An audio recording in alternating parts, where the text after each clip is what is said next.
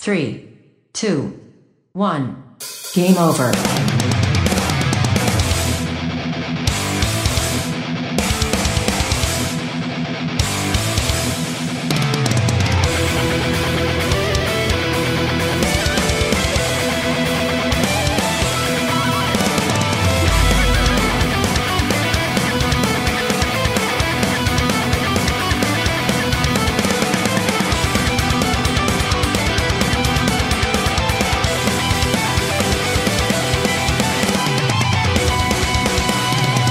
Cuando son las 10 menos 10 de este sábado 30 de mayo, saludo el equipo aquí presente. eh, Alex Llopis, Mari Puello, Fran Galdo, Javi Gutiérrez, Tony Temorro y servidor de ustedes Isaac Viana al programa 718 de Game Over. Y también a Trofete que está dando vueltas por delante de la cámara. ¿Quién es Trofete? Deberíais saberlo ya, pero es el gatete... Es el gato gordo que todos queremos de Fran. Has dicho trofete. y no Trofete. tofete. No está gordo y no se llama trofete. Claro, porque como está trofollo, pues Claro. por eso le llama trofete. Correcto. Pues toda esta gente estamos en el programa 718 de Game Over, el programa de los videojuegos de Radio Despí, que emite desde su casa debido a la pandemia presente. Así que si escucháis, pues eso, algún ruido por la ventana de alguien, algún gato maullando, algo que se cae, no os preocupéis que es lo normal, es lo que ocurre en una casa normal, así que no pasa nada. En el que os contamos las últimas noticias, os analizamos Animal Crossing eh, New, perdón, Animal Crossings, Animal Crossing New Horizons para Nintendo Switch y tendremos la segunda parte de Star Wars en Hablando en Series, pero antes, antes hablemos del libro récord de los Guinness. Eh, que quiso entrevistar y colgar en su web y redes sociales el récord mundial de Cosmic en Super Mario Bros.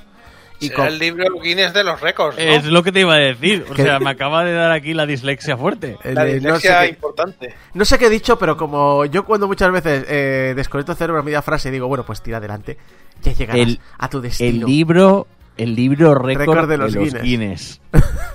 El Guinness de los libros. Es correcto. Entendido, te hemos entendido, que es lo que El, importa. el récord mundial de Super Cosmic Bros. Exacto, pues eso, que quería meter en sus redes sociales es porque quiere ser guays y meter un récord mundial de un videojuego, pero un videojuego que conozca a todo el mundo, ¿no? Un, video- un videojuego que es más, eh, pues, mm, para todo el mundo. Eh, pues lo dicho, pues se puso en contacto con él y dijo, pues oye, pues eh, te, vamos te enviamos unas preguntas por correo, por favor, pues grábate ti mismo eh, respondiendo estas preguntas. Eh, es estas frases deja un espacio entre ellas, habla lento, porque tenemos un grupo de editores top. Y no, no, no, no editores top, no, no, no. No unos editores top cualquiera, no, unos editores top que viven en Londres, en concreto, que recortarán los momentos más interesantes, las frases sueltas, te van a montar un vídeo llamativo, y por favor también envíanos el, vídeo del récord, eh, para incluirlo en el vídeo y demás. Bueno, pues eh, lo que pasó a continuación os sorprenderá.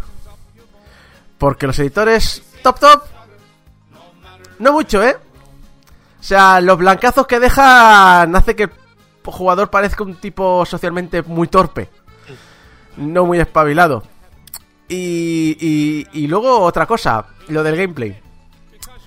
Que resulta que, que una vez que, que Guinness subió el vídeo a su canal, a Cosmic de repente vio que, que reclamó que su, su récord mundial que había subido él en su canal en su día, eh, pues tiene una, una, una reclamación de derechos de autor de un tal Guinness World Records. Bueno, no solo ese vídeo, como 40 más de sus intentos anteriores en el canal. Y, eso no es todo, porque alguien dijo, sujétame la cerveza. Por supuesto, cerveza Guinness, que es el libro Guinness de los récords. Eh, también reclamaron cientos, cientos de vídeos intentando el récord de Super Mario Bros. en YouTube. Todo, todo es Guinness, todo para ellos. Todo. El récord Guinness de reclamar vídeos han batido. Yo tengo una teoría, Dime. Isaco. Eh, monos borrachos al control del YouTube de, de Guinness. Totalmente. Bueno, monos borrachos al control de YouTube en general. Sí, bueno, monos, sí como viene siendo el monos borrachos que se han peleado con un técnico en laboratorio y han escapado con muestras del coronavirus al control de YouTube. Exacto, exacto. Pero monos borrachos de Guinness tiene su qué. Da Yo me los imagino y me hace mucha gracia. da para peli, ¿eh? De, de Nicolas Cage. Mon- Tú solo querías meter a Nicolas Cage. Claro. Monos borrachos discutiendo sobre quién tiene el récord de, de jugar al Mario Bros. Y por eso están reclamando todos, porque uno de ellos quiere tener razón y quiere quitar toda evidencia de que está equivocado. Que De ahí las reclamaciones. Que parecido, ¿eh? es decir, el libro Guinness de los récords existe porque el, el que era director en los 50 de Guinness eh, estaba discutiendo con un colega de un, de, de un ave que, que se usa para la caza deportiva, de entre dos razas, estaban discutiendo cuál era la, la más rápida en Europa. Y se dieron cuenta que ningún libro lo recogía y de ahí sale el libro Guinness de los récords, porque es para tener discusiones de bar. Es que me, me- ahora me lo he imaginado de a qué velocidad vuela una Exacto, estaba golondrina. pensando lo mismo. Mi cabeza ¿Africana estaba diciendo, pero europea? Pues lo mismo, pero con un ave de presa para juegos de estos de caza deportiva. Eh, eh, he de decir una cosa, no sé si habéis visto, hay un... En Last Week Tonight with John Oliver, el programa de HBO, hay un programa que le dedican a un dictador y al libro Guinness de los récords, porque se ve que si tú tienes dinero y quieres blanquear tu imagen, puedes contactar con ellos y hacer un récord absurdo perfectamente. No me extraña, la verdad. Total, en la vida moderna han explicado lo que cuesta intentar batir un récord y es... bueno, es una máquina de hacer dinero brutal, ¿eh? es, es carísimo. Sí, sí. Porque aunque consigas hacer el récord, mientras tú no les pagues para que haya uno de ellos ahí mirando y dando fe que Sí. el récord es récord, y te has de dejar tu pasta para Y cumplir el tienen que haber notarios y tiene que haber Sí. no sé qué. sí. No, no, sí, lo jodido es que solo, solo pedirles el pliego de, de las normas son, eran como 800 euros. Eso por adelantado, solo por preguntar las normas. O sea, es una barbaridad. Pero bueno, ¿qué ha pasado? Guinness ha dicho que ha sido un error al usar el sistema de Content ID de YouTube y que los vídeos han sido desreclamados. No sé muy bien si, si realmente ha sido así para todos los jugadores. A Cosmic, por lo que parece, sí. Eh, el resto no lo sé. Pero claro, es que también aquí se suma otra cosa. Es decir, en teoría, vamos a ser, intentar ser benevolentes. Puedo entender cómo puede fallar este tipo de cosas, porque el récord del mundo de Super Mario Bros. es uno de los speedruns más optimizados del mundo. ¿Qué quiere decir? Que absolutamente cualquier persona que intente batirlo va a producir un vídeo casi idéntico a sus competidores. Así que es muy fácil que el sistema de Content ID de YouTube confunda todos los vídeos como el mismo vídeo. Ahora, es gracioso. Que el, el- No, no, que te voy a dar una promoción que te cagas. Y la promoción es... eh, todos estos vídeos son míos. Míos. Míos. Y apareces como socialmente inadaptado en un vídeo que te ha hecho el, Perfecto, la empresa ¿eh? Perfecto. Top. redondo. Además le ponía las... eh, ¿Sabes los típicos títulos así animados de presentación? Pues se los plantaban en medio de la cara y tú solo veías a un chaval en una habitación y una cara con texto en- en- encima. Es decir, es... es... Chef Kiss. A otro... Editor Stop. Editor Stop, tú lo has dicho, tú lo has dicho. Y otro que han des- reclamado sus esfuerzos es Hideo Kojima. Recientemente se ha cancelado un gran proyecto mío, así que estoy bastante molesto. Pero así es la industria. Es, es muy diva, ¿eh? Es como- Ahora dilo sin llorar. Es un poco dramática este, este, este hombre. ¡Ay, mi gran proyecto! Ah, pero Pero de todas maneras, sufriré porque la industria es así. Y yo vivo para la industria y la amo. pero ¿ha- ¿han cancelado un proyecto suyo en su compañía? Sí. En Kojima. Bueno, a ver. O sea, él mismo se ha cancelado un proyecto y se queja de que la industria le ha cancelado un proyecto. Bueno, Vale, eh, vale, es lo que eh, pensaba. eh, Nah, Una cosa es que yo produ- haga del juego y otra cosa es que la pasta la ponga otro. Exacto. Ya. Sí, sí, no, estamos Es decir, haciendo coña, que- Que lógicamente. Death Stranding no la he puesto yo en la pasta. Recordemos. O al menos no toda. Que no sé yo la pasta que tendrá en eh, Hideo Kojima en la cuenta bancaria desde que salió de Konami.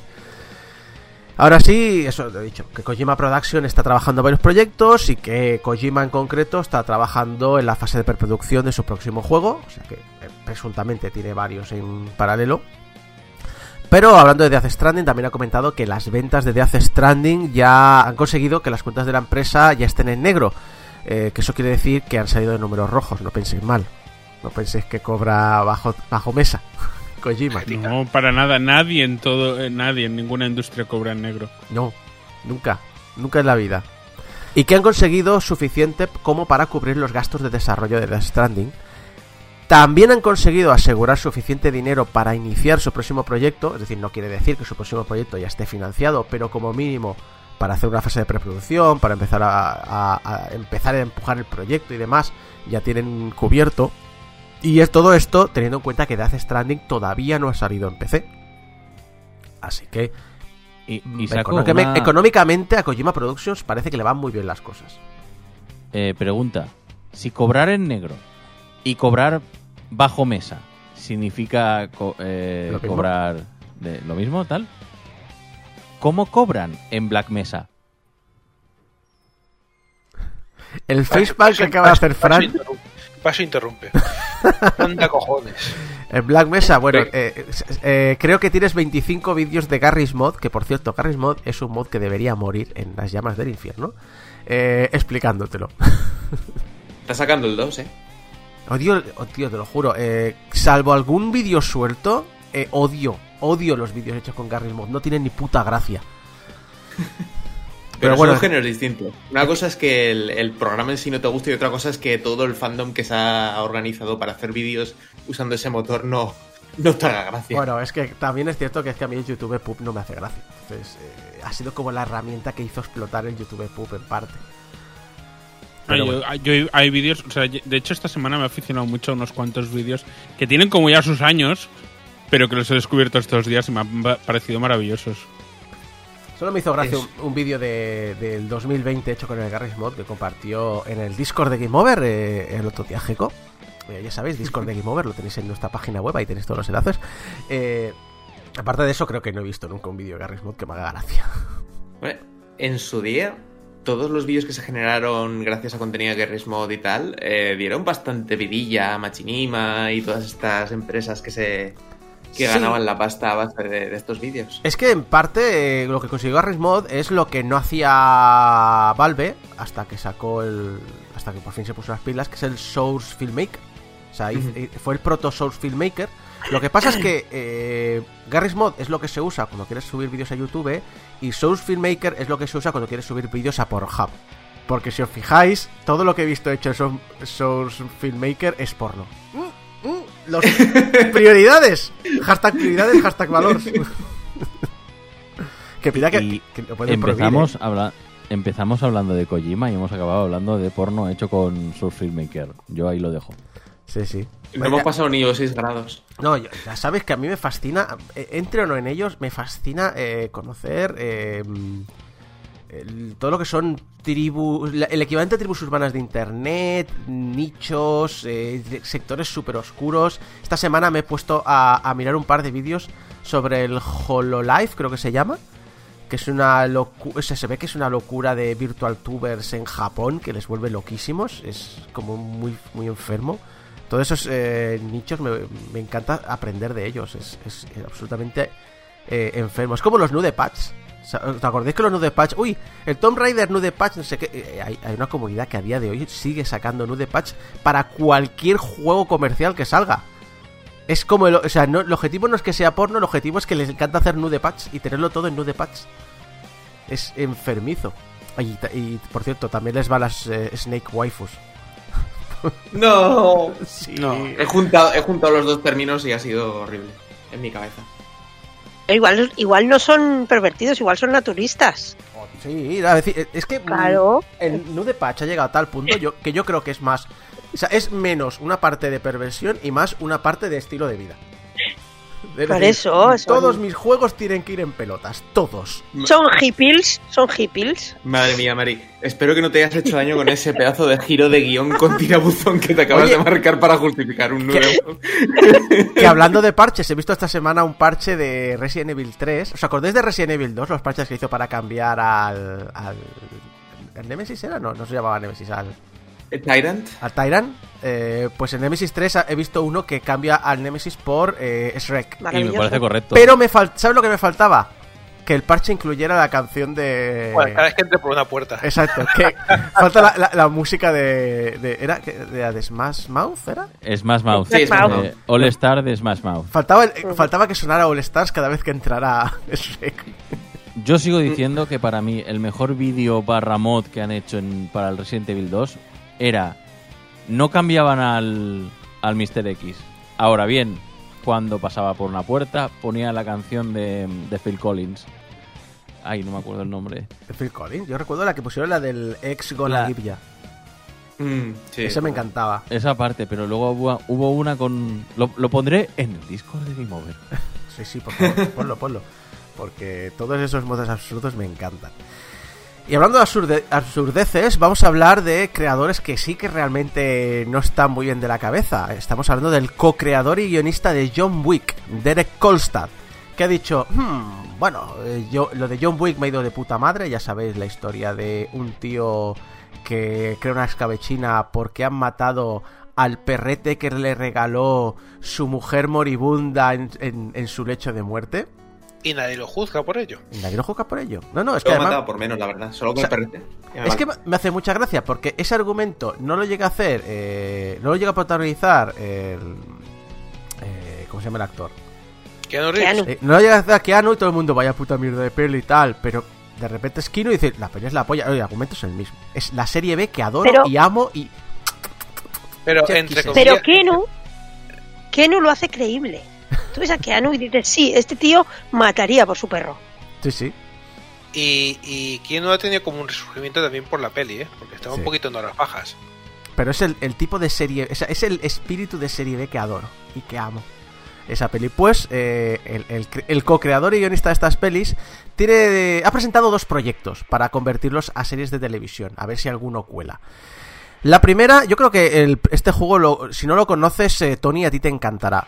Eh, la primera es Bendy and the Ink Machine, Lo conozco. que es un juego de terror y puzzles que transcurre en un estudio de animación clásico. Que a pesar de que yo no lo he jugado... Yo no lo he jugado por el tema de- de- del terror, pero creo que pero sigo al autor en Twitter porque me encanta el est- las animaciones que hace. Mm, Y el juego es muy macabro, pero muy macabro. O sea, ¿Lo has jugado? La verdad es que lo jugué porque el primer capítulo era gratis. Eh, la- y es que luego tenía- ya el- quería era como la droga. Quería preguntarte hace tiempo, quería preguntarte hace tiempo si em, se transmite el conocimiento, o sea, el, el trivia, el conocimiento, el amor por el por la animación clásica en el juego. Sí, a ver, es que. mm, Muy resumido. eh, el, el jugador es. creo que era el nieto o el sobrino, no sé qué. De, de un señor que tiene un estudio de animación de, de los años 20, clásico. Y va al estudio que está en. Pues. En ruinas. Para descubrir que, bueno, ahí han pasado cosas. Entonces. Eh, la verdad es que mm, se nota, se, se nota el conocimiento y el, amor por la animación clásica, pero es un poco secundario, porque realmente el juego es eh, típico escenario genérico de, pues en un sitio ha habido una maldición en el que han aparecido bichos y, y cosas que dan miedo. Solo que, es- solo que esta vez en vez de ser un bicho sobrenatural es una especie de dibujo animado, ¿no? Un- Sí, pero es sobrenatural también, quiero decir. Pero bueno, eh, pero está bien. Está bien porque no deja de ser una ambientación que es original dentro del género de, de juegos de miedo. Porque lo típico es una casa o, eh, yo qué sé, cosas, o sea, de todas las ambientaciones posibles que pueda haber en el género de survival, horror o de aventuras. Este es que es más tipo penumbra, entonces sería más aventura, puzzle eh, de terror. Pues es una ambientación original y se agradece. Y está bien, bien localizado. O sea, respondiendo a tu pregunta. Eh, yo creo que sería un- una apuesta muy original para la televisión. Pero con todo respeto, Tony, espero que la apuesta que triunfe es la otra. Porque la otra. es que yo me la imagino más. Es que la me otra la- que tiene. Y de hecho, viendo el tráiler que, que de lanzamiento que tuvo en animación, le quedaría de hostia. Es My Friend Pedro. O sea, que el este co- le, le pegaría más. El, el, inve- o sea, el, el co-creador de John El tío que se inventó a John Wick haciendo una serie de My Friend Pedro. O sea, puede ser una es locura. Es que es eso, o sea, es creo que si hubiera algún tipo de creador para adaptar My Friend, My Friend Pedro a, a formato televisivo o incluso de película, debería ser la gente de- detrás de John Wick. O sea, sí, es que- porque a nivel de, a nivel de mm, imaginación a la hora de enlazar escenas de acción y justificar estas escenas de acción, Justificar. lo justito, pero, pero lo justito para que te moles. Y bueno, y porque es de molarse, porque John Wick es de molarse. Y My Friend Pedro es de molarse. Ahí tenéis la- las eh, clasificaciones al final de fase. De hecho, de, tanto hablar de Fa- My Friend Pedro, y he hablado un minuto, ya me entran unas ganas de volverme a instalar y jugarlo de nuevo. Así, así estoy enfermo. Eh, sinceramente, ojalá, ojalá My Friend Pedro. Pasa que es una apuesta. eh, Y tú imagínate entrar en el estudio de televisión de un directivo de 60 años y decirle: Bueno, le voy a presentar una oferta de un tío que se vuelve tarumba y su mejor amigo es un plátano que le habla y le dice que mate a todo el mundo. Bueno, Isaco, te, re- te recuerdo que Happy no está tan Pero, dispara esa pero Happy, po- Happy podía justificarlo porque había un- una novela gráfica que justificaba. Bueno, y aquí hay un videojuego. O sea, Sí. es que realmente ahora las adaptaciones. te- teniendo en cuenta que estamos ante un Hollywood que hoy más que nunca busca. em, Llegar a los jóvenes, ¿no? No, bueno, aparte de llegar a los jóvenes, eh, busca productos conocidos en otros medios para adaptarlos y, y partir de un público ya base.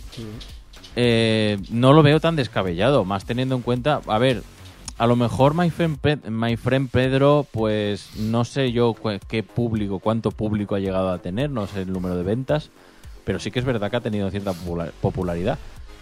Pero eh, ahora, en el, en el Hollywood de ahora, es que si, si han hecho hasta pelis basadas en, en atracciones. Sí. Bueno, sí, los piratas del Caribe. Si han hecho ahora una serie estrenada hace un- ayer en Netflix basada en una chorrada de Trump. Ah, el Space Force, es verdad. O sea, que está basada literalmente en la noticia de Trump inaugurando una fuerza espacial. O sea, solo esa, esa mierda ya ha dado para una serie. Imaginaos lo que puede sacar. Es que se puede sacar de, de cualquier lado y ya te digo yo que en Hollywood ahora mm, lo vendes. De prota no, pero yo me gustaría que el plata lo interpretara el protagonista de Happy. Que si habéis visto la serie, creo que la, la capacidad de locura de ese actor sería súper interesante. Ahora vamos, por fin, haciendo un programa de videojuegos, vamos por fin a hablar de futuros juegos. Futuros juegos que además llegan en, na- en nada, llegan este junio. El Samurai Shodown Neo Geo Collection, que es un pack que incluye el Samurai Shodown, el 1, 2, 3, el 4 y las tres versiones del 5, incluyendo una que jamás había salido al mercado, aparte de montones de extras, entrevistas, creo que unas 2000 ilustraciones, etcétera, etcétera. Sale el 11 de junio en la Epic Games Store y el 18 de junio, es decir, 7 días más tarde, en Steam. Y diréis, Ajustadito. ajustadito, es decir, diréis que, que ha pasado a Epic Games Store, ¿no? Que, que ha perdido ha perdido su mojo, ¿no? Está perdiendo el flow de las exclusividades. Los maletines. Los ma-.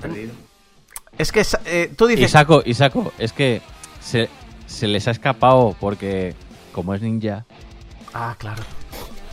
Se ha hecho... han detectado. Claro.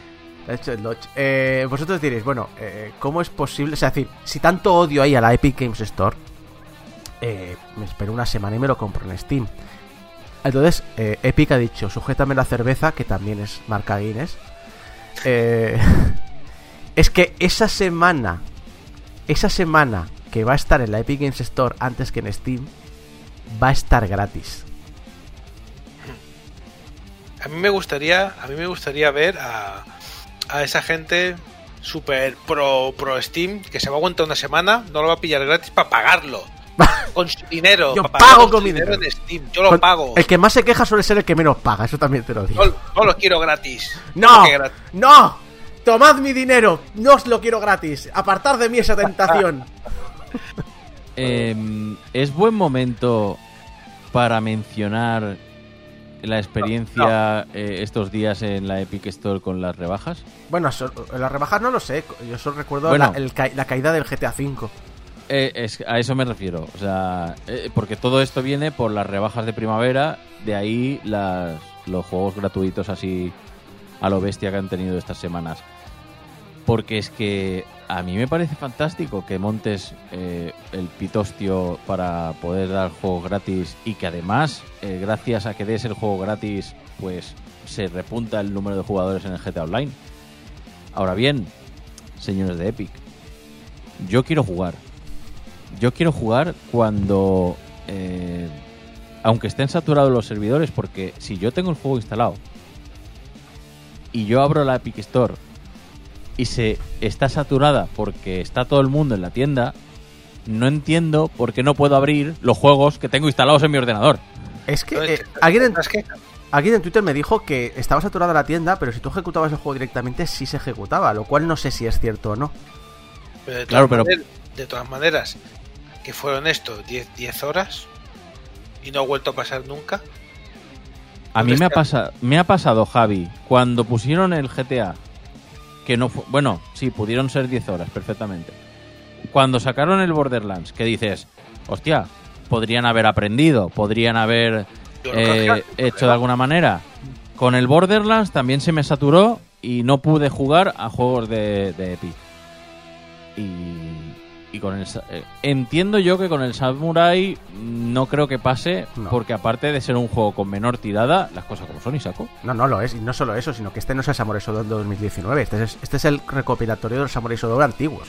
Por eso. Eh, aparte por eso, espero y deseo que Epic haya aprendido. A lo que estabas diciendo tú, eh, Isaco, Sí. sí que es verdad que si tú ibas directamente desde el acceso directo del juego lo podías arrancar. Pero para ello tenías que haber hecho un acceso directo antes. Por lo cual necesitabas haber pasado por la Epic Store. O al instalarlo y demás.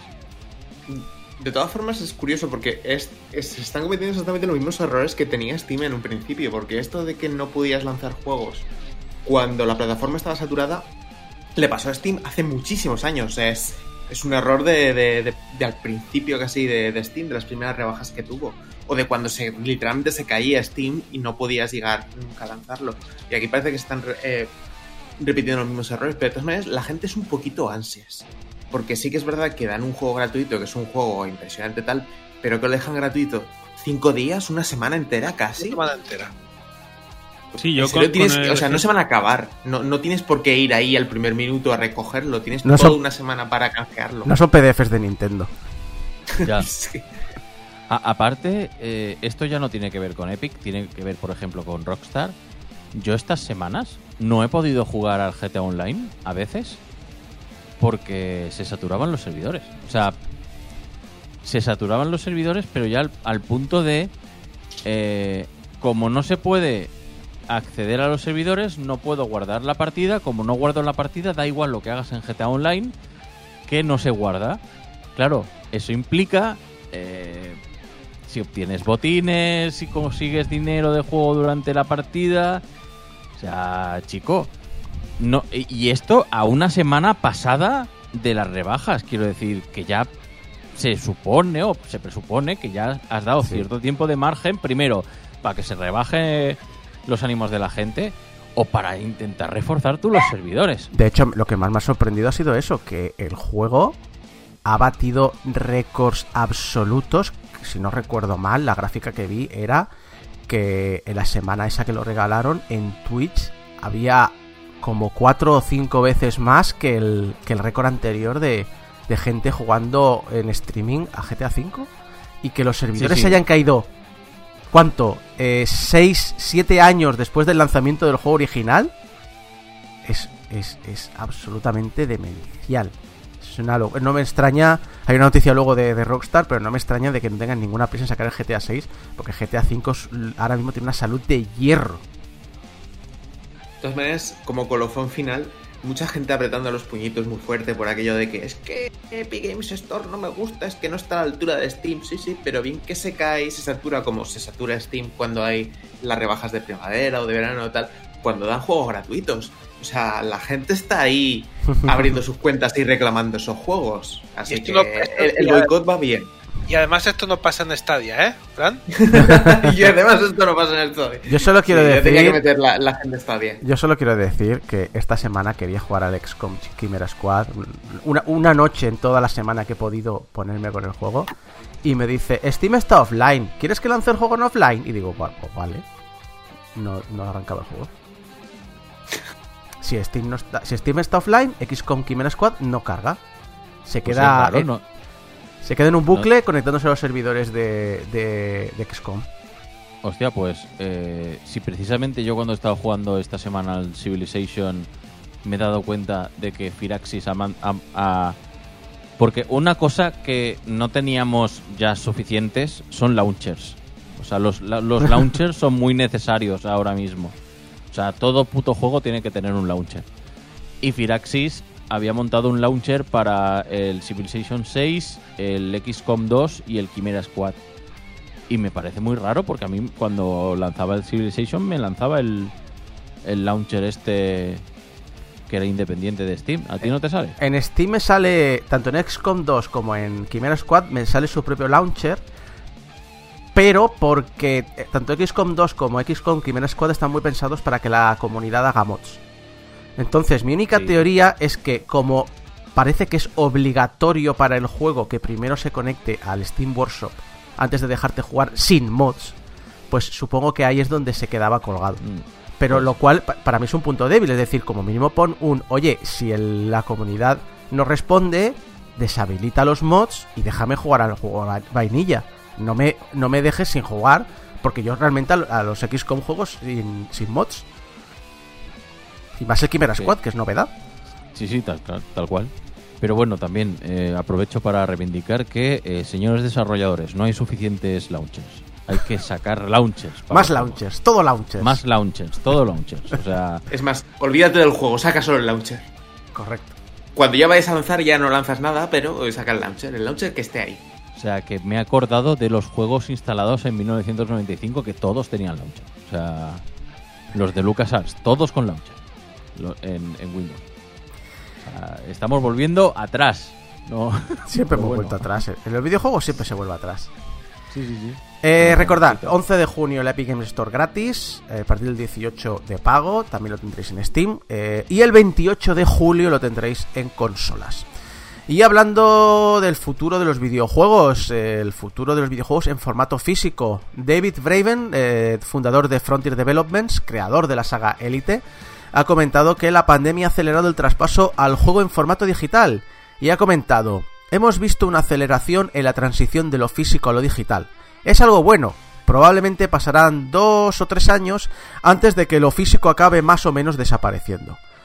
Strauss Zelnick, CEO de Take-Two, también cree que la pandemia ha acelerado el cambio del físico al digital, pero tiene un punto de vista diametralmente opuesto. No esperamos que los productos físicos dejen de existir, ni nos gustaría que eso ocurriera. ¿Cómo se nota que este señor vende juegos en las tiendas? Bueno, solo vende uno y ese es digital. No, me refiero al de Take-Two. No, ah, sí, sí, sí, eh, hombre, obviamente. Hombre, y que vende ediciones coleccionistas con sus muñequitos y sus llaveritos. Obviamente al- a, a Braven no lo voy a no le voy a decir nada porque este vende de- digital todo. No, pero lo que yo que quería decir es sí, me parece muy bien eso de eh, sí, estamos haciendo una transición de lo de lo, de lo físico a lo digital, vale. Eh, cort- flashback cuando salió el Animal Crossing, la de Peña quejándose a Amazon de es que yo he pedido el juego para que salga el día del lanzamiento y ahora me están diciendo que por el COVID a lo mejor no llega y quiero que me llegue la tarjeta. Bueno, es, es que eh, Game Industry ha revisado las cifras de ventas y en, en- el Reino Unido y Estados Unidos, que es donde las ha mirado, eh, en abril se dispararon las ventas en formato físico. que sí, que lo digital vende mucho, pero que lo físico vende a chorro también todavía. Pues por eso digo, y, yo preferiría que eh, se, se fuera estableciendo de una puta vez el, el digital, más que nada para ver si nos podemos quitar de en medio este tipo de cosas de, venta física, de eh, es que la ansia de tenerlo eh, a costa de, del trabajo de los pobres mensajeros es el, día de lanzamiento de un juego. puedes ir comprártelo a la tienda. Pero de todas maneras, eh, David Breven sabe un poquito de- también de, de físico porque es el de, uno de los responsables de la Raspberry. O sea que también te puedes contar unas cuantas cosas de, de venta de ventas físicas. Porque te quiere vender el hardware, no el software. Simplemente El, el hardware. Eh, también se ha, se ha vendido más físico este mes pasado porque la venta de juegos en general se ha disparado. Así Sí. que las dos cosas se han disparado. Eh, independientemente de que fuera digital o físico, es que, se ha, vendido todo muchísimo más porque la gente estaba encerrada viendo qué hacer. Esto, de esto, los próximos cinco años va a haber, es- pero, pero artículos a chorro, ¿eh? Lo de la cantidad de gente que no había jugado nunca un juego o que no había, o sea, había dado, yo algo esporádico alguna vez y que de repente ha empezado a coger un poquito la costumbre, se va a disparar. De hecho, parece que es tendencia de que los que han empezado a ser jugadores ahora eh, se quedan como jugadores y hay datos iniciales en China eh, donde tras volver al trabajo parece que hay más jugadores activos ahora que antes de la pandemia. Eso sí, esto es muy anecdótico, muy puntual. Esto acaba de empezar, veremos si esto se transforma en algo. Ese tema de que breve diga que en 2-3 años el físico desaparece, eh, ni de bromas. No. Porque entre otras cosas, van a salir dos, dos consolas nuevas que traen contenido físico y ya pues mínimo ya tenemos una generación entera, tenemos unos 6-7 añitos por delante con juegos físicos. A partir de ahí ya veremos. Está yendo menos, y está claro que está yendo menos. Pero a corto plazo esto desaparece porque tampoco han desaparecido las películas físicas. Entre- por poner un ejemplo. Los regalos y la- todo o eso, o para la- empezar. la música o, la- o los, o los CDs, es que no se siguen vendiendo CDs. Vinilos. Bueno, pero- Vinilos. Pero, pero eso es porque eso es una moda en sí mismo. No, no, una moda está mal expresado, pero es un, es un tema de querer tener el formato ese vintage. Bueno, pero es como los coleccionistas como yo. Que muchas veces tengo la caja, aunque solo sea para que tenga el código, pero tengo la caja y la estantería porque me gusta tenerla. Porque ya sabes, que, ya sabes que yo soy coleccionista y tú eres coleccionista. Hemos hablado muchas veces en privado. Sí, sí. Pero, pero he asumido que en algún momento esto se convertirá en otra cosa. Se convertirá en lo que ha hecho ya Take Two, por ejemplo, varias veces. De te saco el juego coleccionista con un montón de cositas Mm, y una tarjeta dentro con el código. sí. Y ya está. Pero te- si, quieres, si eres muy fan del juego, no te preocupes que yo te venderé físico con un montón de regalitos. O las veces que te viene, eh, eh, tienes aquí, si te compras este juego en game, además te regalo una caja vacía metálica. Para que pases tu disco de la, de la caja de plástico a la caja de metal. No me hables de eso. Que yo, claro, yo como no quiero tirarlos, tengo las dos cajas. Y las tengo una vacía y una llena. Digo, pero no, no, no voy a tirar una caja. Eso me pone muy nervioso. A mí también. Eh, yo, mm, aparte del número de jugadores que se vaya ganando con durante la pandemia, quiero o me gustaría saber el número de jugadores de Plague Inc. que se ha ganado gracias a esta pandemia. Uh. Habéis tocado un tema, ¿eh? Chan, chan. El morbo. Telecinco. OK Diario. Hayas tocado. Hayas tocado. periodismo. periodismo Más de periodismo. calidad. Ahí siempre me encantó el detalle de. eh, y aquí vamos a hacer una representación con los Legos y ahora eh, el informativo, más periodismo. Del Ferreras ahí. Con los Duda Legos. existencial, ¿qué es el Playing? Pla- Plague, Plague. Inc. El simulador de pandemias que. Es Ah, un vale, juego en el hostia. que montas tu No virus y vas a Sí, matar es- gente. está, está el Pandemic y el Vale. Plague Inc. Como, lo- como Es que no, no, está- estaba entendiendo Play Inc. y yo, No, ¿jugar con tinta? Bueno, en, China, Plague. en China no están jugando mucho. No, ahí ya, ya lo tienen lo tienen prohibido. Y eh, lo que estabas diciendo, Isaco, de, del más periodismo, eh, creo que la máxima expresión esta semana la hemos tenido en eh, Playa de la Barceloneta. Una, un una reportera diciendo, es que aquí, como podéis ver, no hay ni un hueco libre y estaba la playa desierta. Pero desierta, ¿eh? O sea, de esto de... Ves cuatro grupos de gente, pero como mucho dos, dos personas, en toda la orilla de la Barceloneta, que la Barceloneta no es precisamente una playa pequeña. Y, y diciendo, porque los bañistas... eh, desatendiendo las, el- la normativa y a los policías, se han metido en el agua para refrescarse. No había nadie en el agua. Bueno, pero es eso. Que- Que la realidad, que la realidad no estropea una buena historia. pero, Eh, exacto, ¿sabes es lo que- más divertido? Es que luego repiten esas frases que han oído. No, no, no ven las imágenes y las analizan. Ha, ha dicho algo, entonces la repi- lo repito. Pero, pero Isaco, Mari, ¿sabéis lo más divertido? Que se ve que, o vieron por Twitter que, que la gente les estaba eh, sacando puntilla al vídeo ese. Y os juro que a partir de entonces, todos los putos días, claro, ellos hacían la, la retransmisión, a lo mejor la hacían en directo a partir de las 11, 11 y media. Pensad que el horario de, Claro, sí, de sí, deporte, paseo, barra es hasta las 10.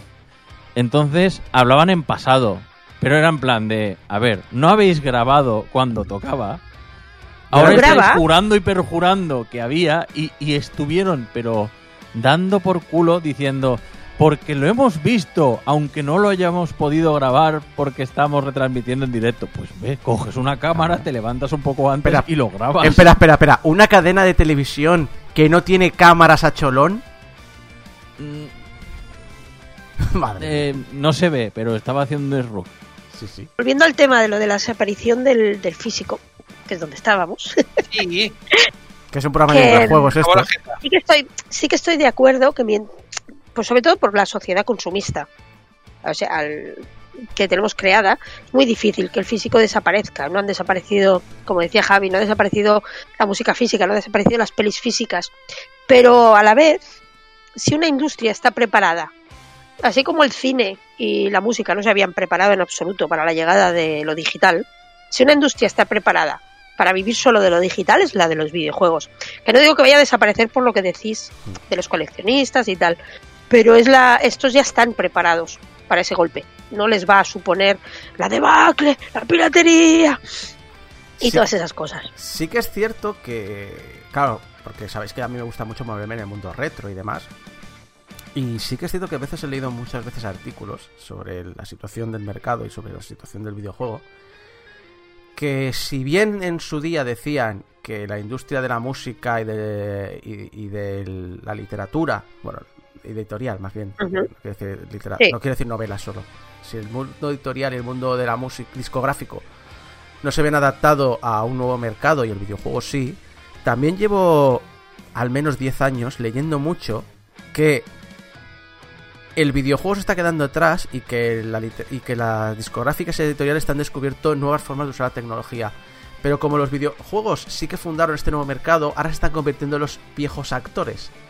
Es decir, es un poquito como, a veces, por ejemplo, el ejemplo de Marvel, ¿no? Marvel salió, eh, o Marvel, pues siempre he leído que salió, porque ya sabéis que yo de cómic no controlo, pero siempre he leído que Marvel salió como una respuesta a lo anquilosado que era DC.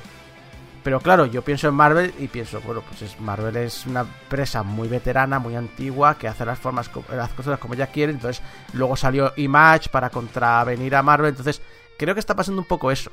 El videojuego eh, enseñó a, la. y, tardaron muchísimo en meterse, porque ahí tenemos los principios de los 90, y, esos finales de los 90 y principios del 2000, esas denuncias a Napster, a usuarios, a, abuelitas de 80 años, que porque su nieto se había bajado una canción, querían meter a la abuela 83 años en la cárcel, que quería que le denunció la, la SGAE americana a una señora mayor.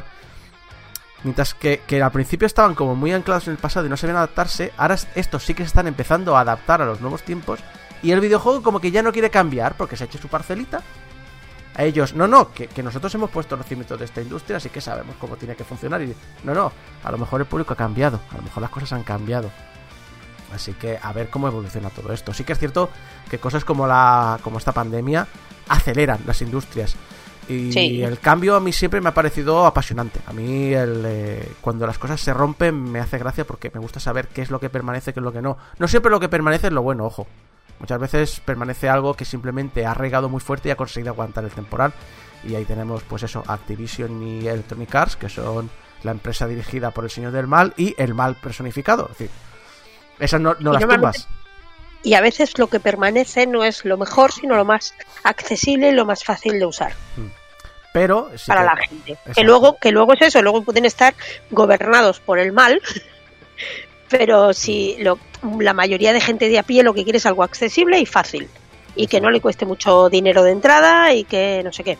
No, y, y de hecho, Luego ya una vez te has enganchado, pues ya pueden o, o como, o, o como vender tus datos y todas esas decir, cosas. Facebook, Google. Twitter, Google, Apple, todo esto, es decir, eh, esas cosas permanecen. A mí me hace gracia, el otro día estaba pensando, digo, eh, oye, tú, por, por- ¿por qué tienes un Apple? Digo, pues explícame cuál es la diferencia con un Android.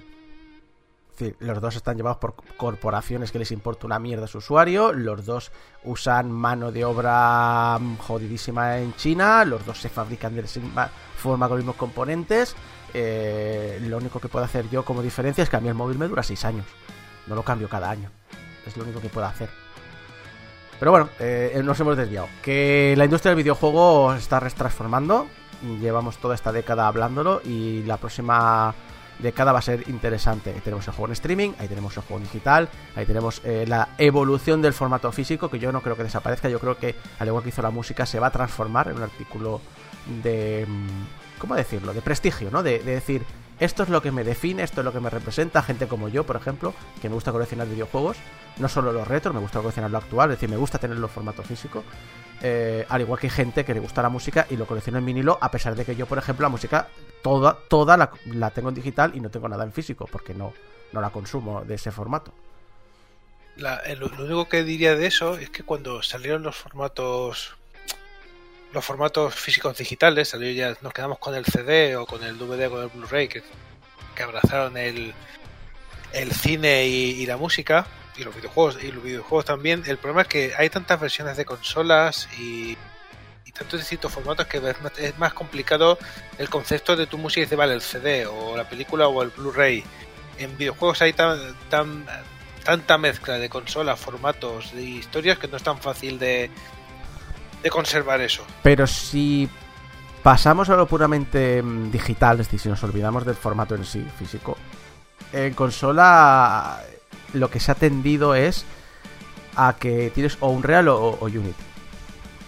Es como en las plataformas en sí, porque luego ya las adaptas al, sistema que lo va a correr, pero muchas veces es más trabajo del motor en sí, y eso entonces ya es problema de Unity o de Epic, que no de, otra cosa. Luego ya está, pues eso de, oye, lo quiero sacar en Xbox, tengo que sacarlo en un, en un, en un Blu-ray de este formato, y si lo quiero sacar en PlayStation 4, tengo que sacar un, un Blu-ray de este otro formato, y si lo quiero sacar en Stadia, tengo que desarrollarlo de esta manera.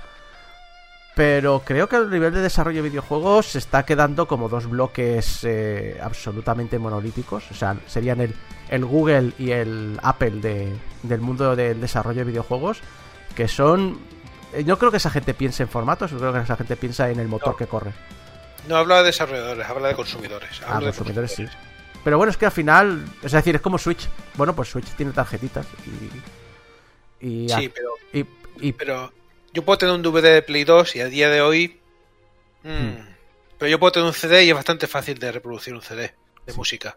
Y un DVD de película es bastante fácil de reproducir. Vale, ya sé que Pero, ten- pero tengo un CD de Play 1 y... Vale, mm, pero, pero ahí entra lo que quieran hacer la- las empresas, porque mientras que, ahí, X- vamos. mientras que Xbox está muy fuerte diciendo, oye, que todo lo que tenías de antes y poco a poco más va a poder correrse, Sony ha visto que ahí no va a poder diferenciarse y está diciendo, nosotros creemos en generaciones, lo que queremos hacer es que Play 5 haga cosas que jamás eh, podrías hacer en esta generación. ¿Cuál jugada les va a salir mejor? Ya veremos, la jugada de Microsoft va muy bien para hacer una transición suave, la jugada de, de Sony va muy bien para desmarcarse en el futuro, pero obviamente necesitamos 5 años para saber cómo se van a desarrollar. Entonces, claro, también, ahí tiene que mirar también Sony si dice, oye, a mí los usuarios coleccionistas y dedicados no me interesan, quiero gente que vaya a la novedad, quiero el, el gadgetófilo, ¿no? Como llamarlo. Eh, la postura de Xbox, que bueno, que supongo que tanto con Sony y Microsoft lo que quieren es que te pases digital, pero la postura de Microsoft sí que permite un poco gente como tú o como yo, que nos gusta coleccionar videojuegos, justificar la compra. Entonces ha- habrá que ver cómo, cómo evoluciona. Y hablando del futuro, una nota rápida eh, que decía antes, ya la he avanzado. Eh, mirando los datos que ha proporcionado Take-Two para la Comisión de Bolsa y Valores de Estados Unidos, todo indica que el año fiscal 2024, que transcurre de abril del 23 a marzo del 24, será cuando vea la luz GTA 6. Porque parece que ese año se gastarán 89 millones en marketing, más del doble que cualquier otro año del próximo lustro.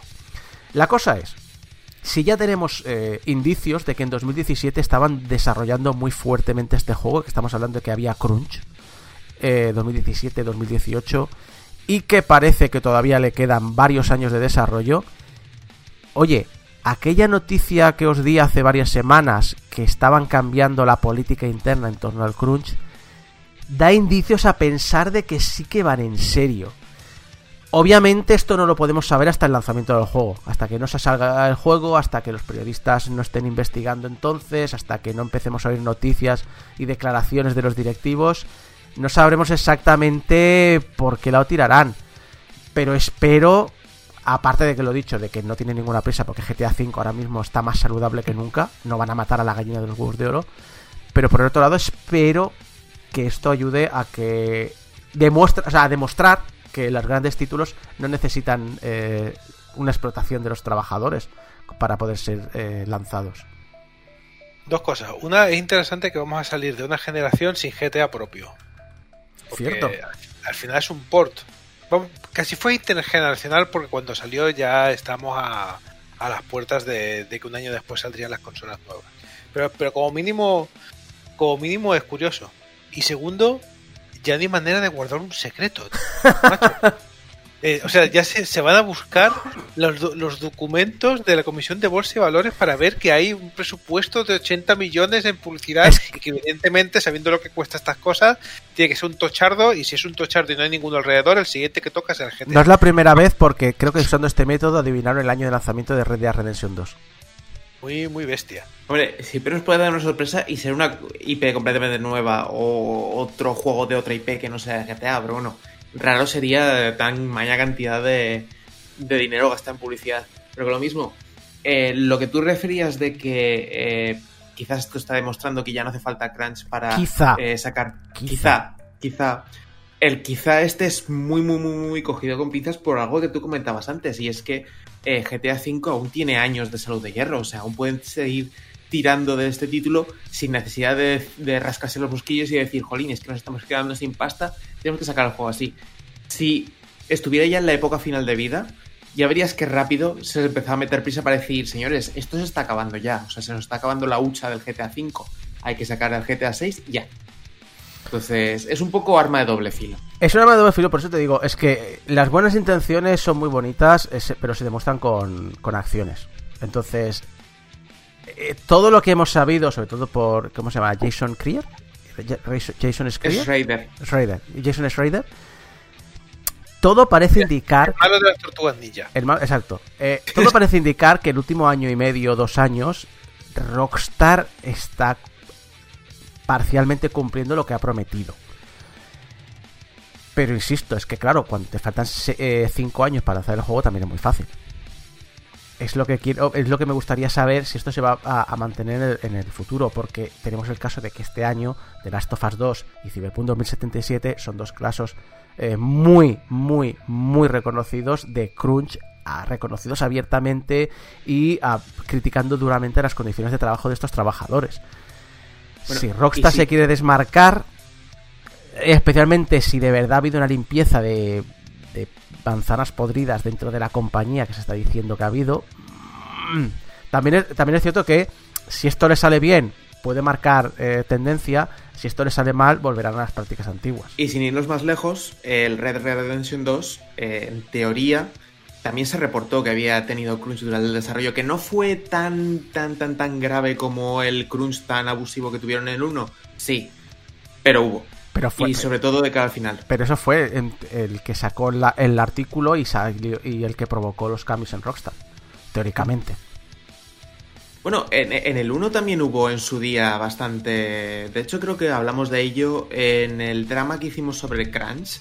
El 1 fue... eh, lo que pasa es que en su día no tuvo tanto, digamos, calado. En su día en el 1 también se reportó. Y de hecho, eh, si no me equivoco, fue el que inició el movimiento este de las mujeres de Rockstar. De, las, perdón, las mujeres de los empleados de Rockstar. Que es así como llamaron el movimiento, que es todos aquellos cónyuges que se quejaron de que sus maridos, sus esposos, sus compañeros sentimentales pasaban demasiado tiempo eh, trabajando para Rockstar, para Red Red Redemption 1, y que no tenían tiempo para, para dedicarlas a, a ellas, a, a las labores del hogar, etc. Sí, pero un reflejo de que años antes de eso hubo las mujeres de Electronic Arts. También.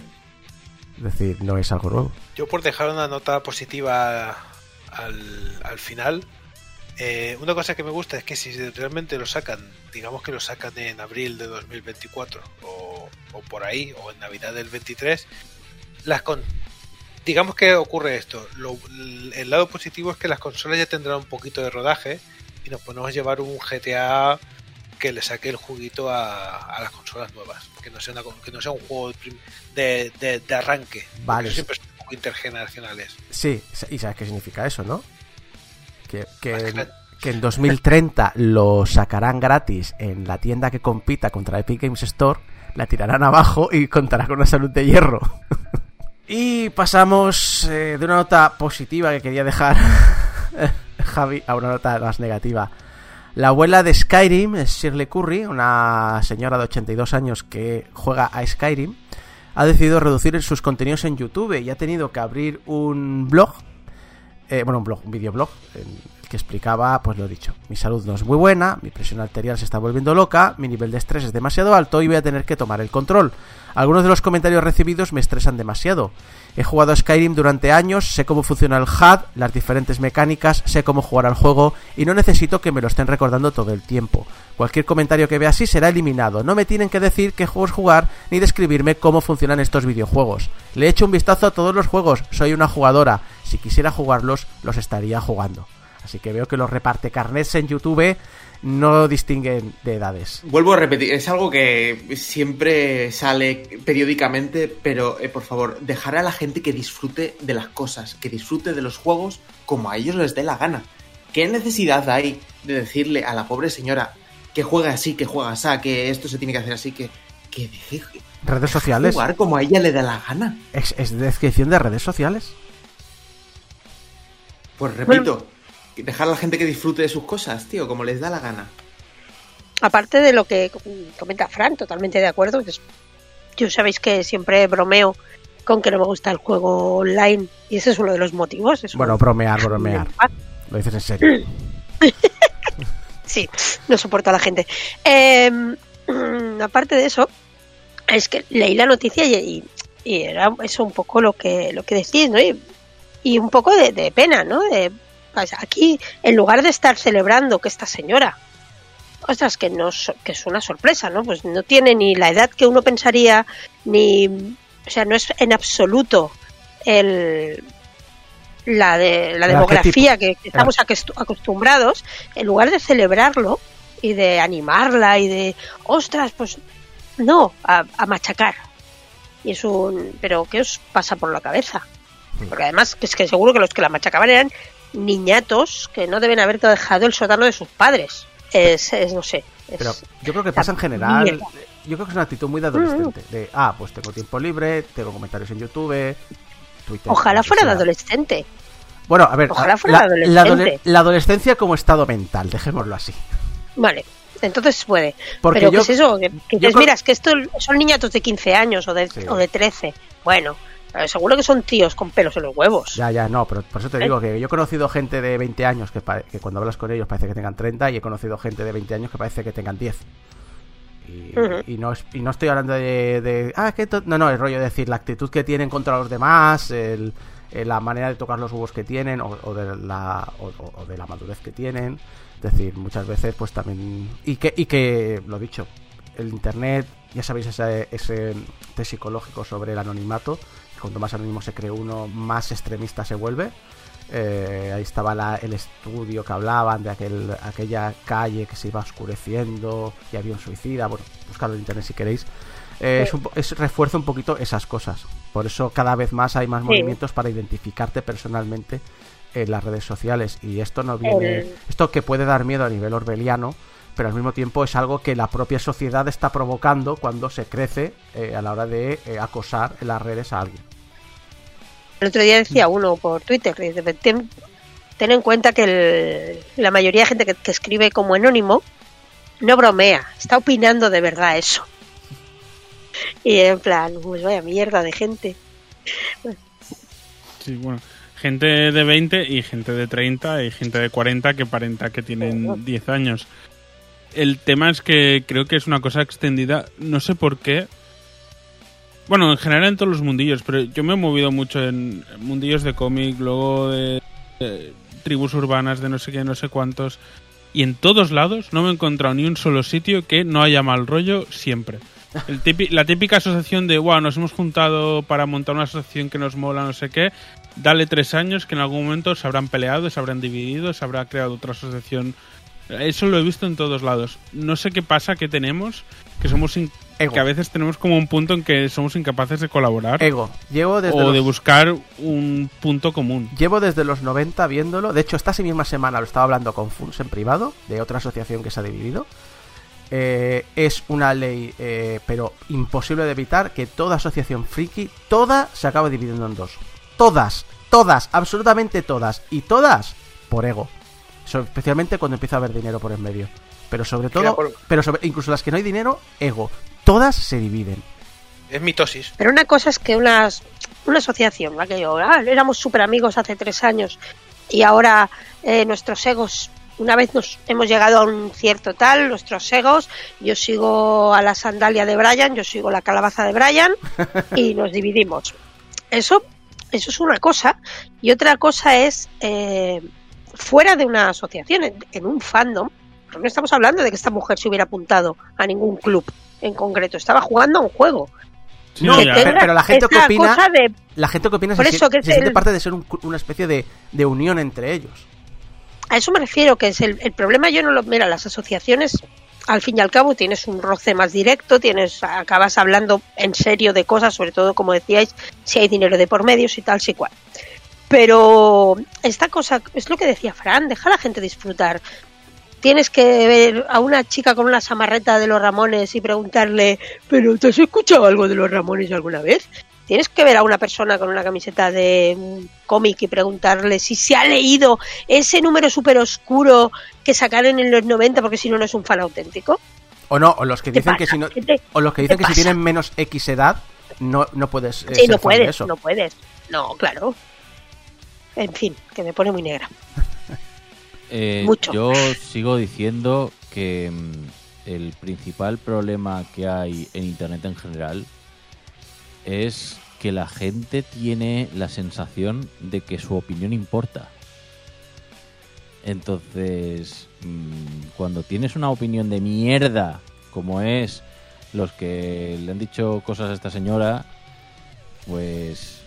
mm, Y, y encima crees que tu opinión importa, pues pasan este tipo de cosas. O sea, em, no todo el mundo tiene, por mucho que se diga que es que todo la libertad de expresión y demás, o, o que la gente pueda, pueda opinar de todo. No, la gente no puede opinar de todo, sobre todo si eres un trozo de mierda. Ah, a ver, Las cosas...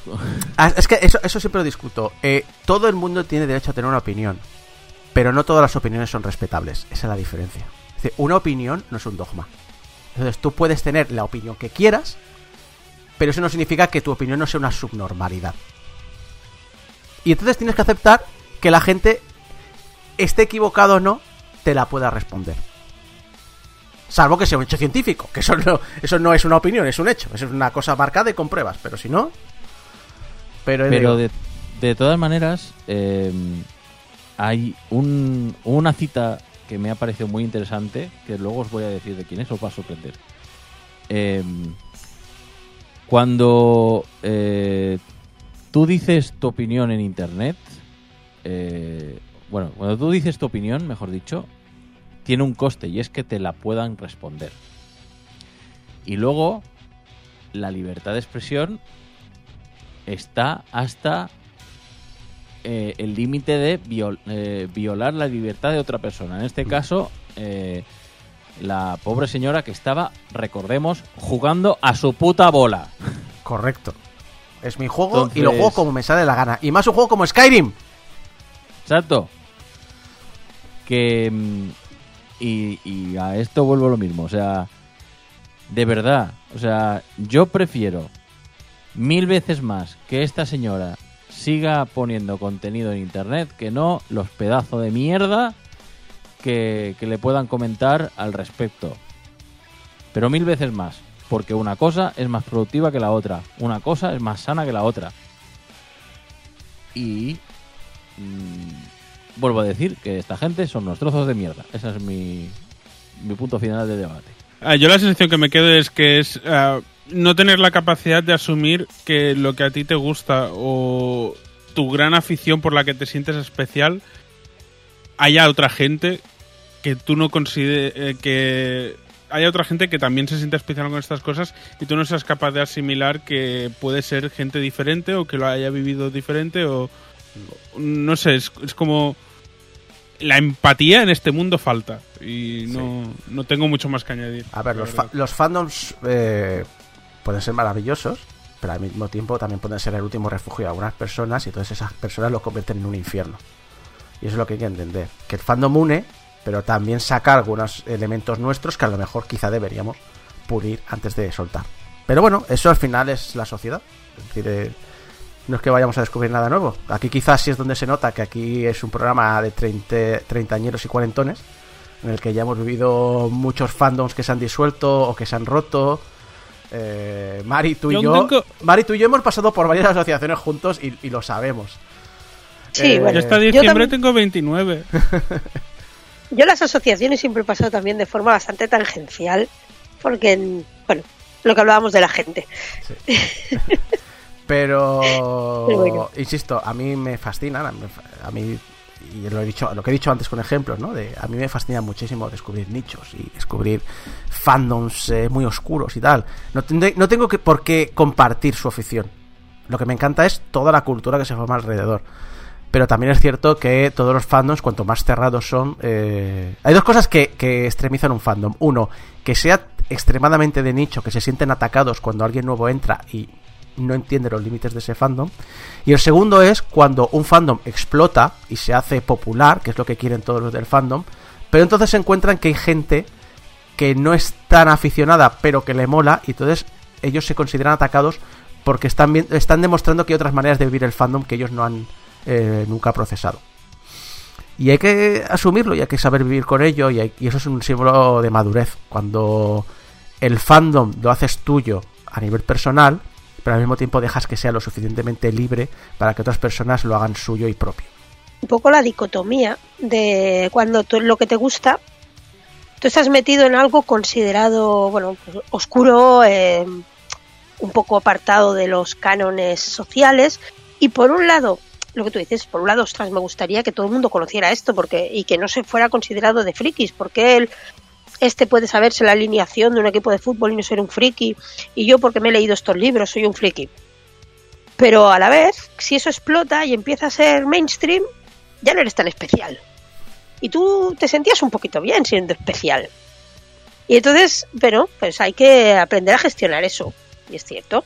Pero de ahí a que tu manera de gestionarlo sea machacar la salud mental de otra persona, pues igual hemos de mirárnoslo como sociedad.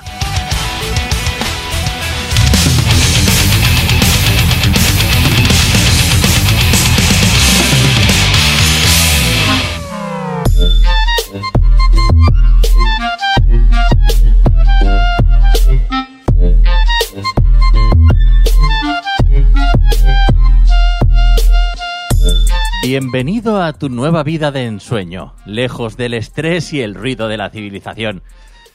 Eh, en fin, que Nintendo te ofrece habitar una isla desierta, o al menos hasta tu llegada, pues gracias a tu trabajo y esfuerzo conseguirás llenarla de vida, decorarla a tu gusto y compartirla con tus amigos online. No os estoy contando nada nuevo, pues nada es totalmente nuevo en Animal Crossing New Horizons. Eh, hay cosas que se mejoran y otras que se simplifican y las hacen accesibles a nuevos jugadores que vengan a conocer el capitalismo salvaje de la mano de Tum Nook y su séquito de animales cookies. Eh, si voy a una isla desierta, ¿por qué de pagar hipoteca? A eso vamos a ir luego, porque claro, a todos se tiene que pagar hipoteca y saco. En fin, sin más dilación, vamos a hablar de la única forma que vas a tener de coger un avión en lo que queda de 2020.